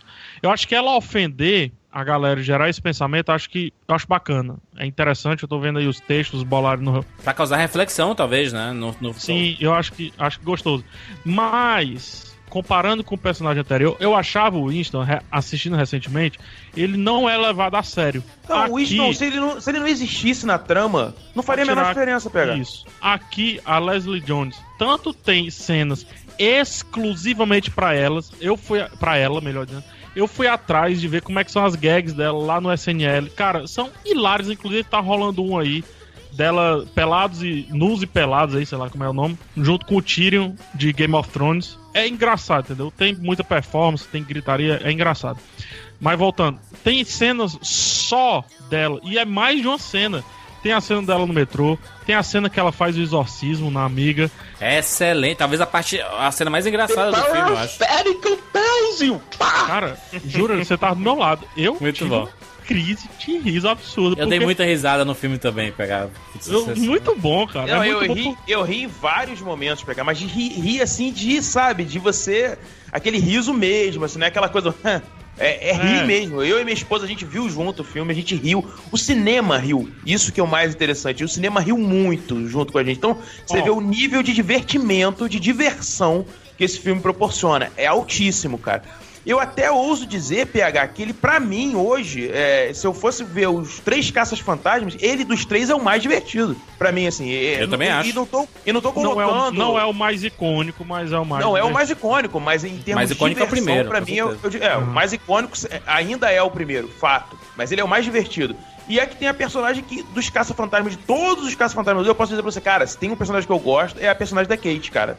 Que é a Holtzman. Ela é uma personagem assim que me ganhou do começo ao fim do filme, cara. Eu não tenho nada É, eu- pra eu- dizer da personagem. Eu gosto muito do personagem ruins. da Leslie Jones, porque eu, eu- aí eu discordo um pouco do que o pessoal tá falando. Ela não é só a mulher que trabalha no metrô, entendeu? Ela não é a que foi escondida no pôster. Ela não é. Ela, no filme, ela tem no mínimo umas cinco cenas. Como eu falei, do metrô, o exorcismo, o, o- a queda, né? O moche, o moche mal feito que ela faz, o lance do fantasma em cima dela. Cara, tem mu- muitas cenas interessantes pra, só Sim, pra ela. sim. Só e somente Sim. só pra ela. Coisa que o primeiro e o segundo filme, com o Winston, não, fizeram. tem. Não tem. As pessoas mal dirigem a palavra pra ele. Mas isso por quê, pegar? Mas isso por quê? Porque nos originais são três caça-fantasmas que acabam agregando mais um. Nesse filme eles decidiram colocar que são quatro caça-fantasmas. E é isso. Por mais que é, é, a, a, a Leslie Jones ela, ela entre no decorrer quando o time já está, entre aspas, formado, né? Mas são quatro Ah, caça-fantasmas. entendi. então... Você, tá, você tá querendo dizer em termos de estrutura de narrativa, né? Exato. Enquanto ela tem uma função dentro da equipe, e você percebe isso conforme a, a, a- a narrativa, a história avança, o Winston ele não tem função. Isso. Ele é um personagem que tá ali, digamos, pra cumprir cota. E Bruno, isso é tão verdade que o Winston ele teria um papel maior quando ele ia ser vivido pelo Ed Murphy. Quando o Ed Murphy saiu. Caraca, era o Ed Murphy que viveu isso. Isso. Quando o Sim. Ed Murphy saiu pra fazer um Tirana Pesado, que aliás foi um movimento certo na carreira dele, Também concordo. Muito certo. certo? É, o papel do Winston foi bem reduzido porque eles não conseguiram encontrar alguém que suprisse aquela demanda que eles queriam.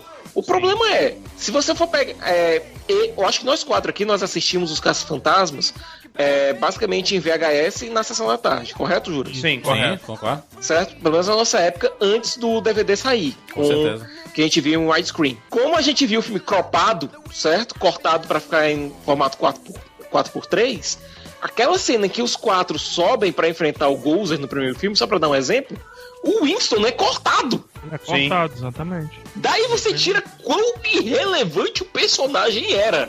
Não, ele é totalmente irre- irrelevante pra narrativa. Totalmente. Não, e, e aí algumas coisas aconteceram com esse filme. An- antes da gente aprofundar mesmo no, no filme, especificamente sem spoiler, porque não tem necessidade da gente abordar o filme com spoilers. Aconteceram algumas polêmicas relacionadas ao filme, né? Principalmente quando foi anunciado, né, que seriam quatro caça-fantasmas, quatro mulheres protagonistas e tudo mais. Boa parte da internet se revoltou com a situação, né? Nossa, como trocar os grandes ícones? Ai, meu Deus, e agora o que, é que nós vamos fazer? O filme não vai Os prestar. grandes ícones. Cara, a internet tem umas coisas Mas, mas, mas, internet. mas é verdade, se, se você olhar na, na página da, da É, é. Sony no Facebook, vo- você vai ver os comentários, cara. A galera, a maioria Sim, nem viu sim, o filme. eu concordo. É, juro, concordo. hou- Houve um boicote, criar, criou-se um boicote, né? O que fizeram com o filme no Chamando- IMDB não tem nome. Pois é, pessoas a nota chamando. do filme no MDB, PH, não sei se você já chegou a ver, é ridícula.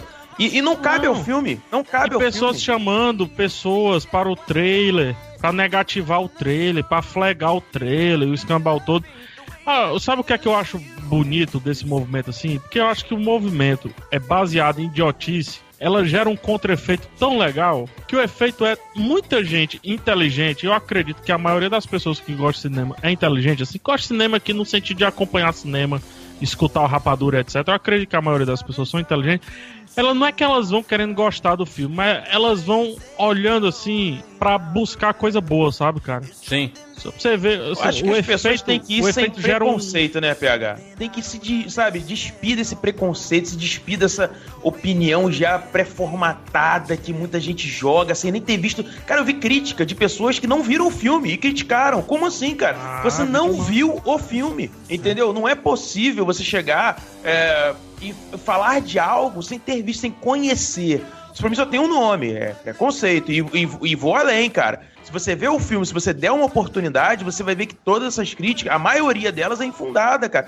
O filme é divertido, o filme tem uma boa história, o filme tem personagens interessantes, personagens melhores desenvolvidos do que o do primeiro e segundo filme. Aliás, a- o, o lore, o lore do, do Caça-Fantasma, o background da criação do nome Caça-Fantasma, sabe, da origem de tudo, é melhor no reboot do que no original, cara, que já tá criada ali, sabe, a parada. Eles pensam na roupa, você vê a parte da logomarca, é, é- é tudo bem, bem pensadinho. Ah, é, é bobo, é clichê, é, é- não, não é nada demais. Mas beleza, mas tem uma construção ali de, de recomeço de complementa, franquia, sabe? Com certeza, complementa, complementa a forma como a logo, como eles, como eles é, veem a logo, né? E a Kate fala, pô, isso daria uma. A Holtzman, no caso, fala, isso daria uma boa logo, tira uma foto e tudo mais. Cara, tem, tem umas sacadas assim, não sei nem o que, o Sicas acha, mas eu acho que essas sacadas é que dão todo o tom, que vão construindo Uhum. a história que a gente vai ver no final, entendeu? Que vão moldando esses caças fantasmas. Essa, essas caças fantasmas. Bruno, as pessoas perderam a oportunidade, quem ainda não foi ver, por causa de bobagem, sabe? De. Ah, é porque mudaram. É, o, ah, são quatro mulheres protagonistas. Quem, quem não foi ver o filme perdeu um baita filme bacana. Aliás, ainda tem tempo de, de assistir o filme nos cinemas, porque o filme tá com ótima avaliação do, da- na, na crítica especializada, sabe? É, todos. Ah, não, mas eu queria ver os caça-fantasma antigos. Estão todos no filme, entendeu? todos fazem participações especiais, sabe? E sempre tem uma opção. Reassiste o primeiro, velho. O filme tá lá. Não, não apareceram é? as quatro caças fantasmas na sua casa, pegaram o DVD e quebraram, não, sabe? O DVD tá lá. Isso, é, é isso, é isso que fala, nossa, destruíram minha infância. Nossa, peraí. Não se- destruíram, se- tá lá. Que coisa Tá absurda, mano.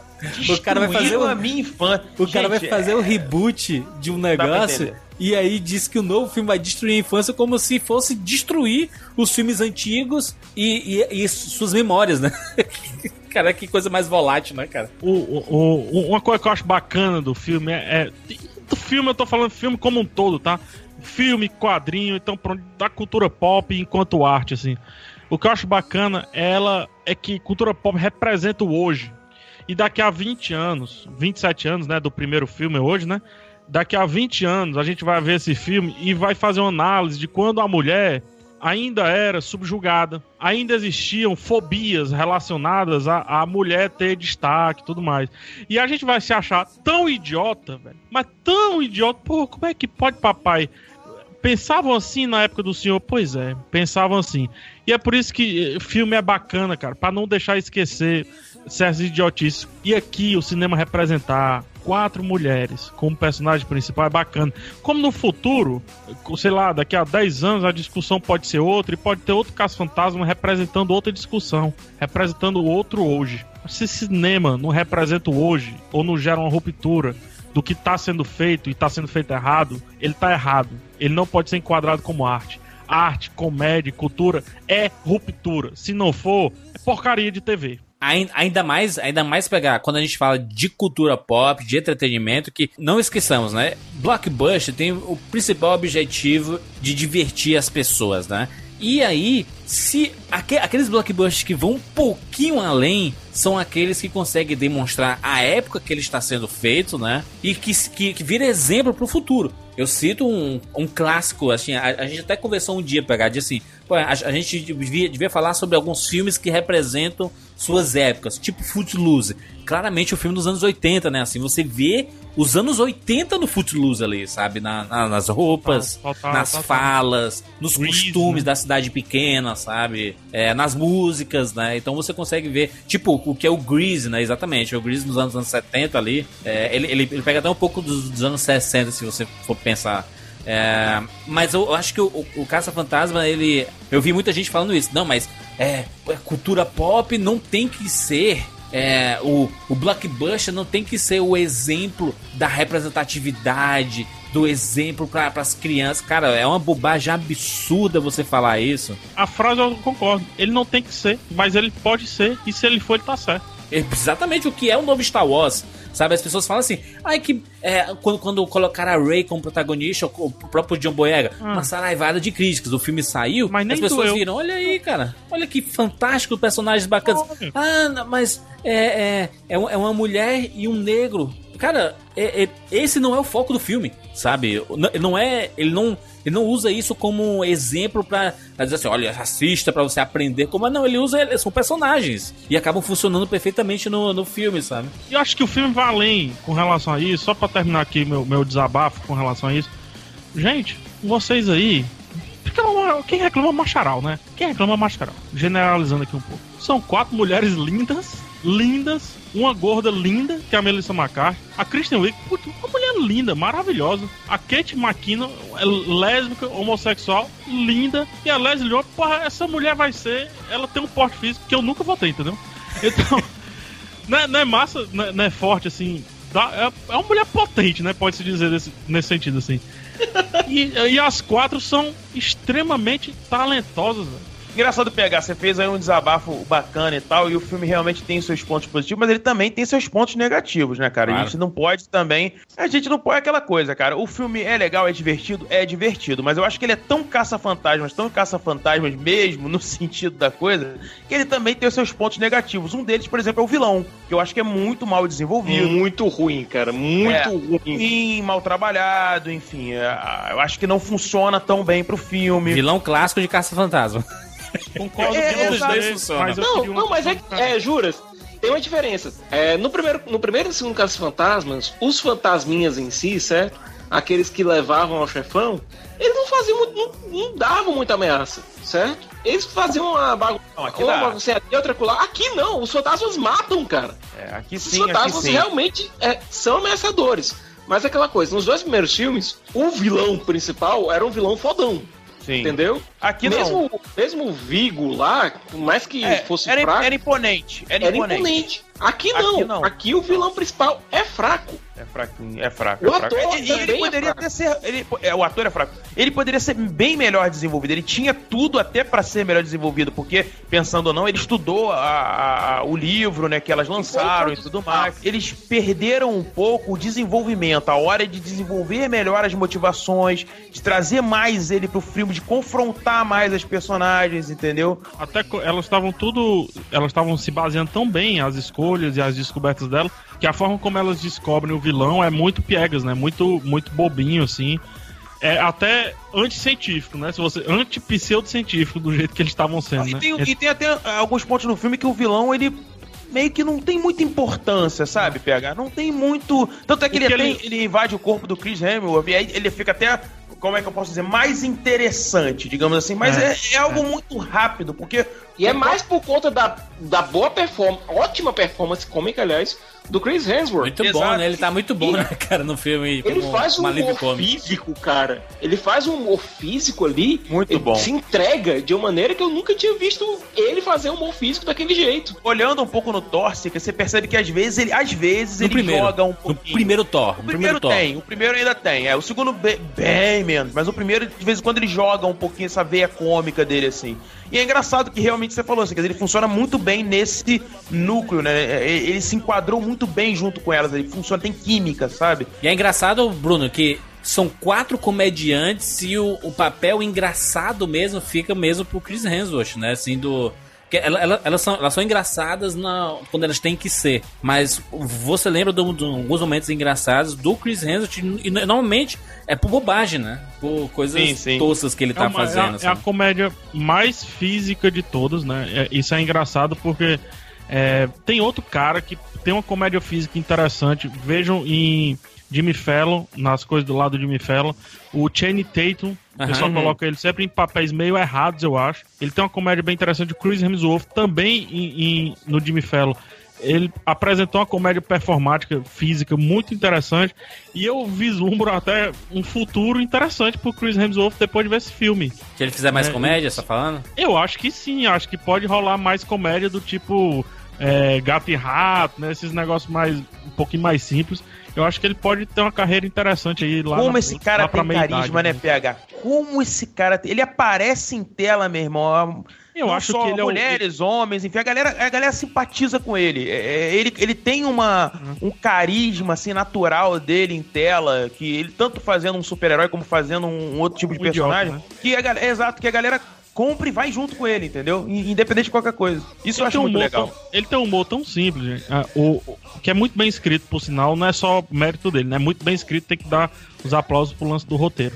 Sim. Mas é um uma, uma bobagemzinha. As meninas estão conversando aqui e lá no fundo ele tá batendo no aquário tentando pegar o telefone, Sim, né? sim. Pô, não tem nada demais nisso, velho.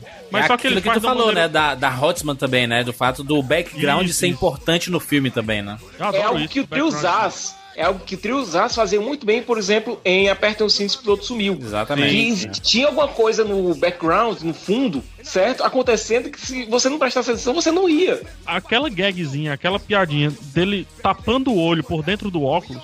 Nossa, aquilo foi. E você vê que é uma piada preparada. Porque E das logos, PH? sobre- E das logos? Não, A- ah, as logos logo- é demais. Eu achava uma das Demais. mais fracas, mas é muito boa também. Não, eu achei ó, engraçado ele explicando. Ele explicando, não, porque o cachorro quente aqui voando em cima da casa, Ah, quer dizer, um sim, fantasma é, segurando. Aquilo- Meu Deus do Eu acho legal como eles preparam essa piada do óculos, por exemplo. Eles primeiro introduzem a ideia de que o óculos não tem lente. Aí depois eles começam a criar um susto. Aí eles criam um susto e ele utiliza o que acabou de ser introduzido, né? Eu acho isso muito bem escrito, cara. É simples, é simples. Passa rápido, passa rápido. Fica bem escrito. E a edição, pra mim, acerta na piada, porque assim que termina a piada, ela já corta e já passa pra diante. Ela Tem um timing. Tem um timing muito bom, né, PH? Tem um timing de piada, um timing de corte ali que eu Mas acho eu bem acho legal. que isso tem muito do próprio diretor, né? O Paul Feig, ele, ele tinha dirigido já as meninas lá no, no Madrinha de Casamento, né? Operação Madrinha de Casamento. E no próprio Spy, né? Ele tinha dirigido a, a Melissa McCarthy ali no, na Espinha que Sabia de Menos. Então é um diretor que sabe, que tem time cômico, né? Ele sabe trabalhar com comédia, né? Principalmente essas comédias mais rápidas e de sketch, né? E a Kristen, a Kristen Wiig eu não gosto muito dela. Não sei se o, o, o Thiago quer falar alguma coisa, mas eu também acho ela muito. Eu acho que ela, ela distou um pouco ali daquela. do, do quarteto. Ela teve que se diminuir, macho. Ela teve que diminu- diminuir o cosmo dela. Sabe, nos Cavaleiros do Zodíaco, ela fala assim, diminui teu cosmo aí pra deixar todo mundo brilhado do mesmo tom. Porque normalmente a Christian Wiig é a mais engraçada dos filmes que ela participa, sabe? Porque ela tem um time cômico, ela é uma excelente atriz. E aí ela, Muito pra deixar todo mundo no mesmo nível, ela teve que baixar um pouco o cosmo dela, sabe? Tem uma coisa que eu acho interessante é que todas ali, em algum momento, servem de escada pra outra. Claro, com certeza. Todas ali Inclusive, o Chris Hemsworth serve de escada pra Christian Wiig direto. Uhum. Agora, o mais interessante é o seguinte: se você dar uma olhada nos filmes da Melissa McCarthy, por exemplo, ela tem uma persona muito mais estirônica, muito mais. É, é, como eu posso... Não, não é nem sarcástica, ela é mais presente, sabe? Ela, ela se impõe mais. Aqui não, a personagem, como a personagem dela tem que ser uma personagem mais contida, é, a gente vê uma, Melissa McCarthy diferente do que a gente viu nos, nos filmes anteriores dela. Sabe? Um pouco mais Ah, a, a Melissa, eu pensei que calminha. você tava falando da Kristen. É, no caso, a Melissa, por, conta daquele problema lá das linhas de roteiro que talvez ela não possa ter tido a oportunidade de dar, né? Que no Não, caso não é ela, isso. Se você ela é ver, muito, por- ela é muito de, de- ela tem muito do Siqueira. Ela é muito boa fazendo piada de duplo sentido, porque ela não se leva a sério, mano. Não é nem isso pegar, ela tem uma pegada muito forte na hora de fazer, falar os diálogos dela. Não tô falando nem do teor, tô falando do jeito, com a entonação dela. Aqui não, aqui ela tá mais contidazinha, ela tá. Eu não tô dizendo que ela tá assim, uma, uma lady, sabe? Mas ela, ela diminuiu realmente um pouco a entrega dela para porque isso é importante.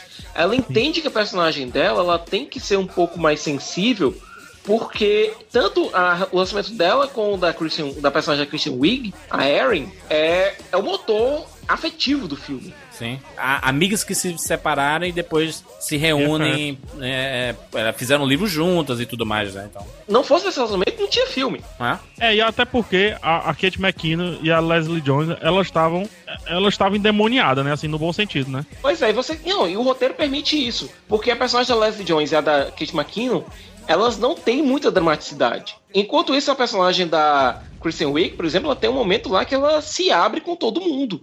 Falando de que um trauma de infância dela fez com que ela começasse Sim, a pesquisar sim, sim. fantasmas e tal.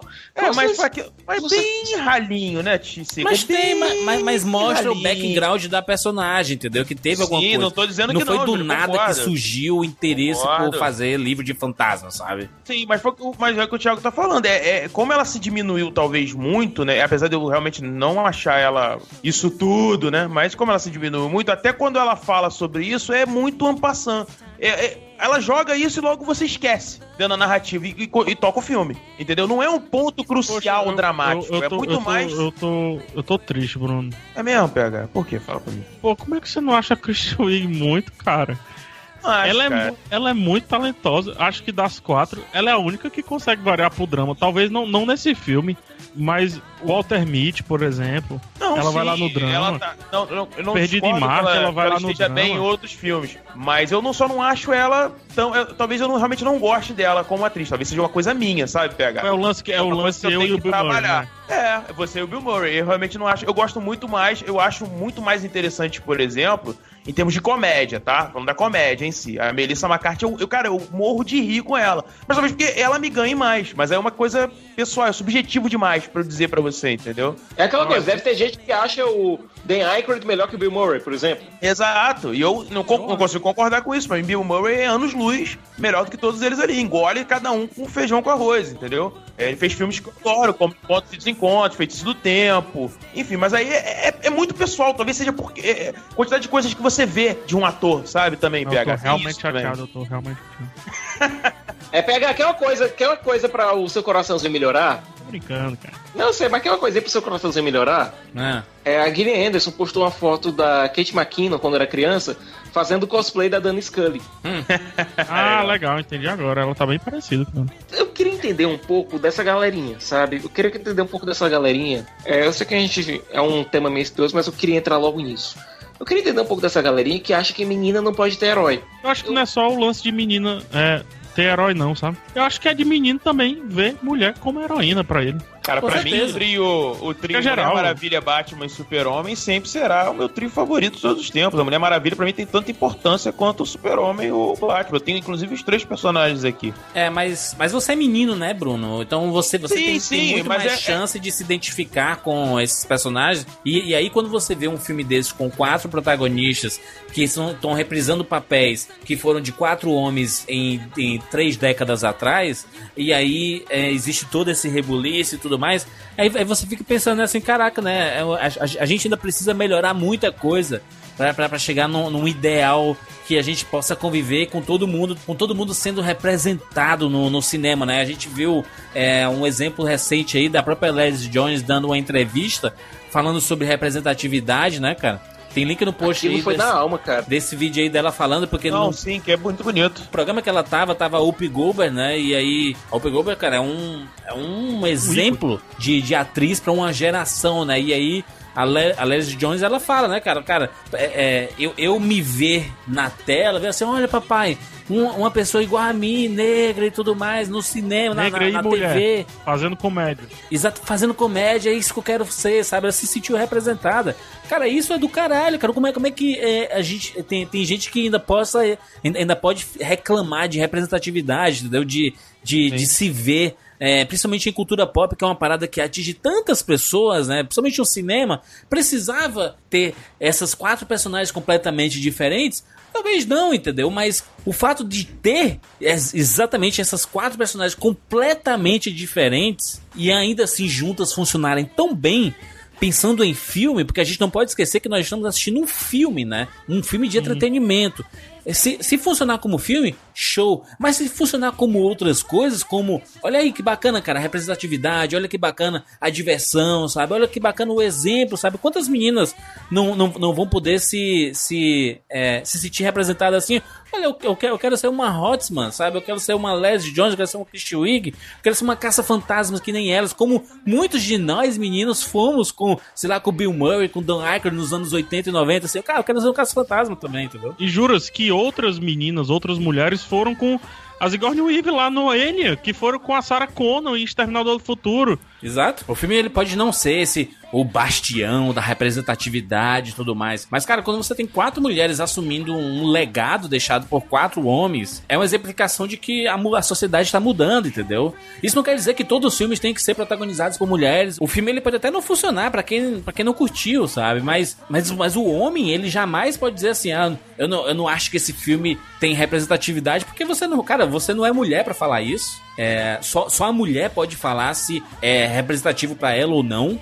É, tem uma foto específica que a gente vê uma, uma criança falando com a, a Christian Wig e tudo mais, a criança com olhar de, de admiração, mandei a foto aí no, no post. Juras, manda É. uma foto agora que meus olhos cheios d'água aqui. E aí você vem dizer, cara, não, não é representativo? Talvez pra você. Não seja representativo pro homem, não seja representativo. Cara, o filme pode ser. Você pode não ter gostado, não gostei da montagem, não gostei do, do- do- do- das atuações, não gostei do roteiro, não gostei dos efeitos especiais. Tá, tá de boa, cara. Tranquilidade. Mas dizer que o filme não é representativo, um homem falando isso, acho que é estranho, né?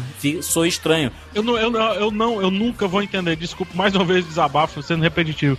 Como é que as pessoas reclamam tanto de que falta mulher na cultura pop, falta isso? Aí quando tem, reclama, ah, bosta vocês, velho. Eu acho que vão chamar a gente de esquerdista, PH, pelo amor de Deus. Pô, pô, chamo de esquerdista, direitista, centrista, chamo de tudo, velho. Mas não chamo de idiota. Que é, que Mas, é uma que eu PH, tenho certeza que não sou. E eu tenho certeza que foram com relação a esse filme antes. Mas uma PH tá coisa te abraçando agora, viu, cara? Não, então tamo junto com o abraço coletivo. PH, mas uma coisa a gente tem que reconhecer, né? Esse é o tempo das mudanças, né, cara? Porque o que tem de filme com protagonistas mulheres, né? o que tem de filme com protagonistas negros, cara, é um Star Wars com, uma, com um negro e uma mulher, como o Jurandir falou, quando que isso era possível, quando isso era pensável, cara? E eu falo isso tanto, né, que eu gostaria de ver mais em tela, né, vai ver mais representação, independente, né, de, enfim, eh, eu, eu fico feliz por a gente poder estar vivendo essa ruptura, esse novo momento. Ainda é um passo de cada vez, ainda é um passo de cada vez, mas eles estão sendo dados, cara. Isso é que é o mais legal. A gente tá Mas vivendo essa geraçãozinha, Bruno, que a coisa tá acontecendo. essa geraçãozinha que tá vestidinha aqui com a roupa de caça fantasmas, pra ela, o primeiro filme dela o primeiro filme que ela curtiu, o primeiro filme que ela viu, o primeiro filme que ela fez um cosplay, alguma coisa assim, é, já foi com a mulher, entendeu? Que legal, É, né, cara? Pra outra Que geraçãozinha que tá vendo Star Wars agora, o primeiro filme que ela viu na vida, o primeiro filme que ela fez um, um cosplay, etc. Tinha negro e mulher como protagonista. Entendeu? Então, essa geraçãozinha, não vou dizer que é, que é a salvação, porque o ser humano ele corrompe e se deixa corromper muito facilmente. Entretanto, há uma esperançazinha de que essa geraçãozinha aqui não tenha medo de gay, não tenha problema com mulher. Não tenha problema com negro. Essa geraçãozinha pequenininha aqui que tá vestidinha de caça fantasma. Você vem de quatro homens e você cria um filme com quatro mulheres. Que, cara, se não duvidar, eu, gosto, eu gostei muito mais de ver esse Caça-Fantasmas do que o Caça-Fantasmas original. Eu É, eu também, queria cara. É, é, eu tô, tô gente, levantando o braço aqui, Bruno. Eu, eu também, cara. Eu eu não tenho problema nenhum de admitir isso. Eu não tenho problema nenhum de falar que, cara, eu me diverti muito mais. Eu, eu não sou um grande fã da franquia Caça-Fantasma, mas eu ac- acredito que, vendo esse Caça-Fantasma, eu falei pra minha esposa, cara, esse é um filme que eu gostaria de ter Blu-ray na minha casa.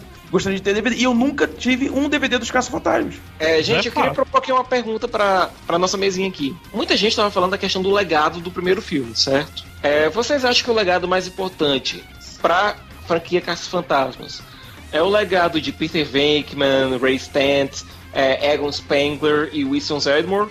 Ou é mais importante o de Bill Murray, Dan Aykroyd, é, Harold Haines e Ernie Hudson? Rapaz... Tu tá, tu tá falando em, que- em que sentido? Que os personagens são mais importantes do que os atores, tá falando? Ou os atores Não, que eu- é exatamente isso que eu tô querendo colocar, porque é o seguinte: esse Caça-Fantasmas, a gente pode dizer que ele ignorou as situações vividas pelos personagens, Até porque é um reboot, né? é um reboot, mas ele não ignorou os atores. Não ignorou os atores, com certeza. Foi, foi, foi Não mais ignorou os homenagem a atores, gente é não fã ignorou os realizadores, até mesmo o Harold Ramis está presente no filme de algum modo. Sim, sim, sim, sim. Tem a estátua lá e tudo mais. Mas, ô Cicas, o o que eu não tô entendendo é o seguinte: você tá querendo. O, o- qual é a, a tua proposta em fazer a essa minha, pergunta? a minha proposta aqui é a seguinte: a minha, a minha pergunta aqui é a seguinte. Teve aqueles fãs que. Eu tô falando aqui dos fãs que falaram não do, da questão do gênero, Aham. mas da ausência dos personagens, certo? Aham, É isso que eu tô querendo colocar. É, tem aquele fã que acha que não, esse filme tá desrespeitando é, a minha franquia favorita, ou a franquia que eu amo, porque tá ignorando o que, a gente, que, o, que o primeiro filme fez. Primeiro, é, quem fez isso antes foram os próprios Foi atores do Caça Fantasma 2. Foi o segundo Foi o filme. segundo filme, sim. Certo? Segundo, esse filme agora, apesar de não ter os personagens, ele reconhece tudo que os atores e realizadores do primeiro filme fizeram. Ele reconhece como legado da franquia na cultura pop, né? É, Isso. E referencia os, os atores, né? Que foram intérpretes dos Caça Fantasma originais. Não só os atores protagonistas, mas a própria Sigourney Weaver também aparece, sabe? É, a própria a- atendente lá do... do A é, Janine. re- recep- A Janine. exatamente, a recepcionista lá do hotel e tudo mais. Então, assim, ele faz referências pra gente que é fã da franquia original e a gente se sentir confortável de ver essas pessoas. Olha aí, cara, que foda essa participação. Olha aqui, uma referência aqui. Olha, a ge- a gente tem, tem um monte de sinais bacanas. É, foi um dos, um dos poucos reboots que, que dá, que dá para você deixar de lado um pouco a franquia original, porque ela, ela tá muito bem representada na, na sua essência nesse filme, né? É, foi o que eu falei, cara. Eu acho que ele é um filme necessário pra sua época. Os Caça-Fantasmas, assim, é uma ideia muito bacana enquanto franquia. É, Enquanto filmes a gente pode discutir, a gente pode debater, mas enquanto franquia ele tem uma força, né? O próprio desenho animado mostrou isso, os próprios filmes mostraram isso, apesar do primeiro ser melhor que o segundo, enfim. Então é uma franquia que, que renasce com mais força ainda numa época que ela faz uma coisa muito interessante, que é criar um filme extremamente divertido, que pode dar margem pra você criar N outras coisas com essas quatro personagens daqui pra frente, não esquecendo das raízes dos Caça-Fantasmas, não desmerecendo o que aqueles caras fizeram lá atrás, mas dizendo, olha, a gente quer contar uma nova história para um novo mundo, entendeu? Então isso que eu acho legal desses Caça-Fantasmas. E volto a dizer, cara, é um filme divertido, é um filme que ele não pretende ser maior do que ele é. Ele, cara, ele faz se o fã do Caça-Fantasma vai pra esse filme e se sente ofendido, cara, ele tá entendendo totalmente errado o que é Caça-Fantasmas, cara. Essa é a minha opinião. E tem outra coisa que eu acho que pouca gente reparou, que é uma questão mais de produção. Logo no começo do filme, vocês, a gente vê aquela abertura gigantesca lá da. aquela vinheta gigantesca da Columbia Sony. Mas logo depois você tem ali a vinheta da, de uma produtora chamada Ghost Corp, que foi uma produtora fundada pela própria Sony para servir como é, uma umbrella para todos os projetos envolvendo caça-fantasmas, ou Uma seja, divisão, uma divisão. uma divisão específica para isso. Ou seja, vem mais coisa por aí. Eu acho que não vai ser só os filmes live action. Eu acho que a gente vai ter uma. Pode ter muito bem um filme animado. Uma Sim, série, dá né? pra fazer muita coisa, Cico. Tem uma Dá série live muita action coisa. também, né? Muita coisa. Nossa. Ou já pensou um filme animado com os personagens clássicos, por exemplo? Já que você não pode pegar mais o Bill Murray e tá com aquela cara de, aba- de maracujá murcho, E aquela falta de vontade dele também. mas, mas você pode colocar ele pra dublar o personagem. Coisa que ele já fez no videogame. É, mas eu acho que, eu acho que eles estão pensando daqui pra frente, sabe, Cicas? Assim, eles estão Uhum. pensando em, em estabelecer essas quatro personagens, em tocar o barco daqui pra frente. Eles já fizeram o que Eu eles tinham que posso fazer os o outros que eu personagens faria. clássicos. Pode dizer o que eu faria. Por favor, pega. Pega essa meninada aí do Stranger Things aí, bota uns macacão nele, tudo caça-fantasma agora. Os Pronto. jovens caça-fantasmas. Cara, legal, né? A versão, a versão molecada. são- né? Ó, estão aqui no coração. A meninada Stranger Things tá aqui no coração. O, o filme teve uma abertura não muito boa nos Estados Unidos, né? Ok, não foi fracasso e tudo mais, mas ele tá concorrendo lá com um filme de, de animação de, de, de pets, né? De animais de estimação que, que caiu na graça do americano, não sei como, né, cara? Ele tá funcionando muito bem lá. Mas é, os produtores já estão dizendo que a, a, a sequência vai acontecer de, de qualquer forma, tá? Até porque o filme deixa ganchos, né? Tem, tem cenas pós-créditos. Aliás, um dos melhores créditos finais já feitos do cinema, sabe? que Muito bom, aproveita muito do começo. Cara, aproveita do começo do primeiro crédito até o último. Tem cena bacana, tem Chris Hemsworth dançando, tem coisa Sim, bacana. sim. São Sigourney Weaver parecendo E eu só tenho a impressão É. que as quatro protagonistas se divertiram muito. Eu vi uma Nossa. entrevista da Melissa McCarthy, ela disse assim: É, eu tava empolgado pra fazer o filme, mas eu ia fazer um filme de comédia. Eu sou empolgado pra fazer um filme de comédia. Mas quando eu vesti o macacão pela primeira vez e a gente foi fazer os testes de lente, né? Antes de filmar, você vai fazer o teste de enquadramento pra saber o tamanho das personagens, pra saber como posicioná-las, desde o começo do filme, etc. Aí ela dizendo que quando se viu pela primeira vez no macacão, ela disse que pirou. E ela sentiu a mesma coisa, a mesma animação com as outras. Eu acho que todas elas se divertiram muito. As- a Leslie Jones e a Kate McKinnon se divertiram muito mais do que as duas principais, né? Principais entre as principais na vida real, né? Diga- digamos assim. É, e eu, eu acho que a Sony às vezes pode bancar um prejuízozinho pra tentar colher um lucro um pouquinho mais a longo prazo. Ela já fez Não, mas, isso. Ô, a PH, eu continuação tá acho... confirmada. A continuação já foi confirmada, É, mesmo depois do resultado do final de semana. não tem prejuízo nisso aqui, porque, cara, restabelecendo a franquia Caça-Fantasmas, o que eles vão poder vender de boneco, trabalhar com licenciamento de produto, série... Você revive o primeiro filme também, né? É, cara, então assim, pra eles não é. É aquela coisa, é uma, é uma aposta, né? Eles estão re- retornando a franquia. Pra, como eles fizeram, né? Vão trabalhar produtos agora. O primeiro produto é o filme, pode vir uma animação, pode. Porque, pô, o mundo Caça-Fantasma dá pra fazer muita coisa, né, cara? Você não precisa ser só as quatro. Você pode, como, sei lá, inventar uma animação com outros personagens que são caça-fantasmas, entendeu? Enfim, dá pra fazer muita coisa, né, cara? Mas, pra gente finalizar aqui, vamos aqui pras notas. Notas de favor. 0 a 10 para Caça-Fantasmas ou as Caça-Fantasmas, na verdade. É isso aí. Vamos começar aqui. Bruno Costa, nota de 0 a 10. Eu que vou estrear as notas, então? Então Sim. vamos lá, cara. Minha nota é 7,5 de 10. Eu acho que é um bom filme. Eu acho que tem, tem seus problemas. Não é um filme perfeito, tá longe disso. Mas é um filme que acho que ele dá um passo importante em tudo isso que a gente falou. Eu acho que é, tem muitos méritos, principalmente o fato de ver- diversão. Eu acho que o grande fator do Caça-Fantasmas hoje pra mim é a diversão. Eu me diverti muito, eu ri Gostou muito. das cenas de ação, Bruno? Do, Adorei da- do- dos ação. fantasmas, É, das gostei, armas gostei. potentes. Gostei, gostei, gostei. Achei que as cenas foram bem realizadas, achei espacialmente. Até a brincadeira da fumaça ali também, que dá uma disfarçada em alguma, algum problema de efeito. Tipo, a gente que trabalha com 3D, eu Sim. gosto do trabalho com 3D, a gente sabe que o uso do- da fumaça ajuda a disfarçar alguma imperfeição e tudo mais. Então, até nisso eles foram mais espertos, né? Então, cara, eu, eu gostei. Eu acho que o filme tem potencial pra ser uma franquia bem duradoura, cara. Se eles souberem trabalhar direitinho, o potencial das personagens. Eles estabeleceram quatro personagens muito interessantes. Vou dizer até que eu fiquei, fico mais, eh, me diverti mais, fiquei mais feliz em ver o Caça-Fantasmas agora do que em rever o primeiro Caça-Fantasma. E talvez até com a emoção do Bruno venha do primeiro Caça-Fantasma. Eu nunca fui um grande fã da franquia Caça-Fantasma. E esse filme me fez sair do cinema empolgado. Eu, a minha esposa, a gente saiu realmente empolgada. Ela tá pulando do meu lado aqui fazendo ok. E as músicas também, né? Várias versões da- das músicas também, né? músicas, né? E a música é, é, original, né? Que é muito divertida, muito legal e que marca a franquia. Pra mim, 7,5 de 10, acho que tem potencial pra ser um- uma boa franquia, cara. Ser uma franquia bem divertida. Tudo bem. PHzinho?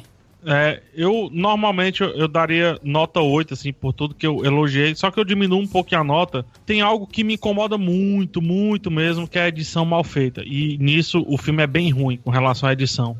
É um problema atual de praticamente todos os filmes que estão filmando em digital. Antes você tinha que pagar os rolos lá de filme, né? Então saia caro, você não podia filmar muito. Hoje bota o memory stick e até dá uma dor, filma pra caramba, enquanto tiver luz tá filmando, né? Então se filma muito hoje e na mesa, na ilha de adição, parece que o filme anda se perdendo, assim, se deixa muita coisa pra ilha de adição e se não acerta lá, fica meio estranho. Esse é o único ponto negativo que eu tenho com relação ao filme, eu nem concordo tanto com relação ao vilão, porque eu acho que apesar de ser um vilão ruim, eu acho que ele cria um problema bom. É, tento separar um pouquinho do que é o conflito do que é o vilão. Mas realmente, quando um filme erra em edição, eu fico meio, fico meio assim, fico meio olhando torto. Entretanto, ele é tão bom que no segundo ato, a partir do segundo ato, ele fez eu esquecer disso, sabe? Jogou fora qualquer problema relacionado a isso que eu tivesse vendo, né? Apesar de eu saber que ele está lá. E ele também joga fora pra mim a, a referência por ser referência. Eu acho que ele referencia muito bem, respeitando, realocando os personagens e, e respeitando a sua própria cultura, a, a própria cultura que ele cria aqui, o próprio universo, a mitologia que ele cria aqui dentro desse filme. Eu dou nota 7,5 pro filme, mas com aquela vontadezinha de dar a, a nota 8 aí. Mas vou, vou, pro, vou puxar pro Guardiões da Galáxia aí, que tem o mesmo problema de edição, nota 7,5. Muito bem, vou dar minha nota aqui para Caça Fantasmas. Dou nota 8, Rapadurizo, com certeza. Um filme que merece ser visto no cinema, principalmente em IMAX e em 3D. Pô, bem dito, Juras. Bem dito. São poucos filmes eh, que funcionam, né? Em 3D assim, no IMAX também, né? É, o 3D funciona e o efeito dos fantasmas, eu acho que se for numa tela chapada, né, numa tela plana, eu acho que não vai ficar tão legal quanto o 3D. Eu não vi, não posso dizer, mas o pessoal comenta aí. Deve ser curioso assistir esse filme na sala 4DX, porque tem, muito, tem muita cena de vômito, de explosão de fantasmas. Então você deve Sim, sair todo sim. molhado do cinema. É, tem, tem, uma- tem umas salas né, que jorram água, você vento e tudo mais, etc. Enfim, é, eu tenho eu tenho al- alguns probleminhas com o filme. Eu acho que não, não é nem a edição em si, eu acho que em determinado momento falta. é, fica um pouco desbalanceado, sabe? A participação de alguns personagens, tipo.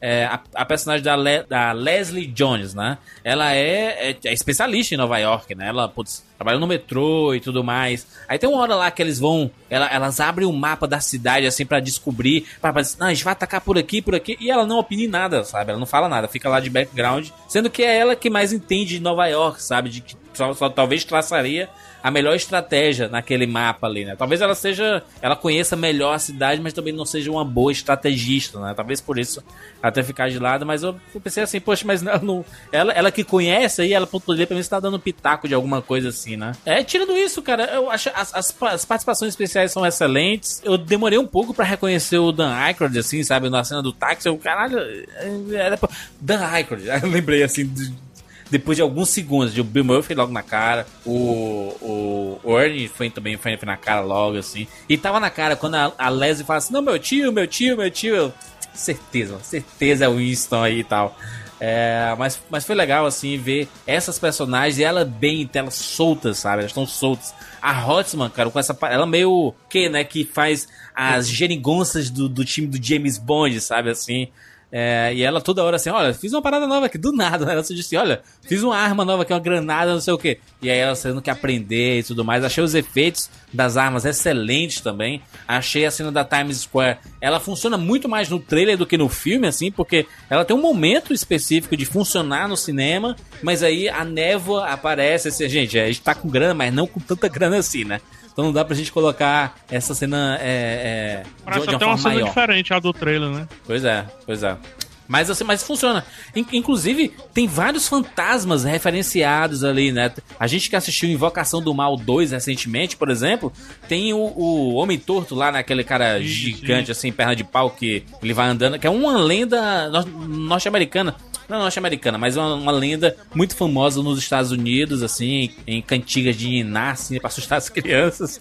É, E ele tá nesse filme também, né? Ele tá lá no Invocação do Mal também, então é muito bacana ver esse, esse tipo de referência.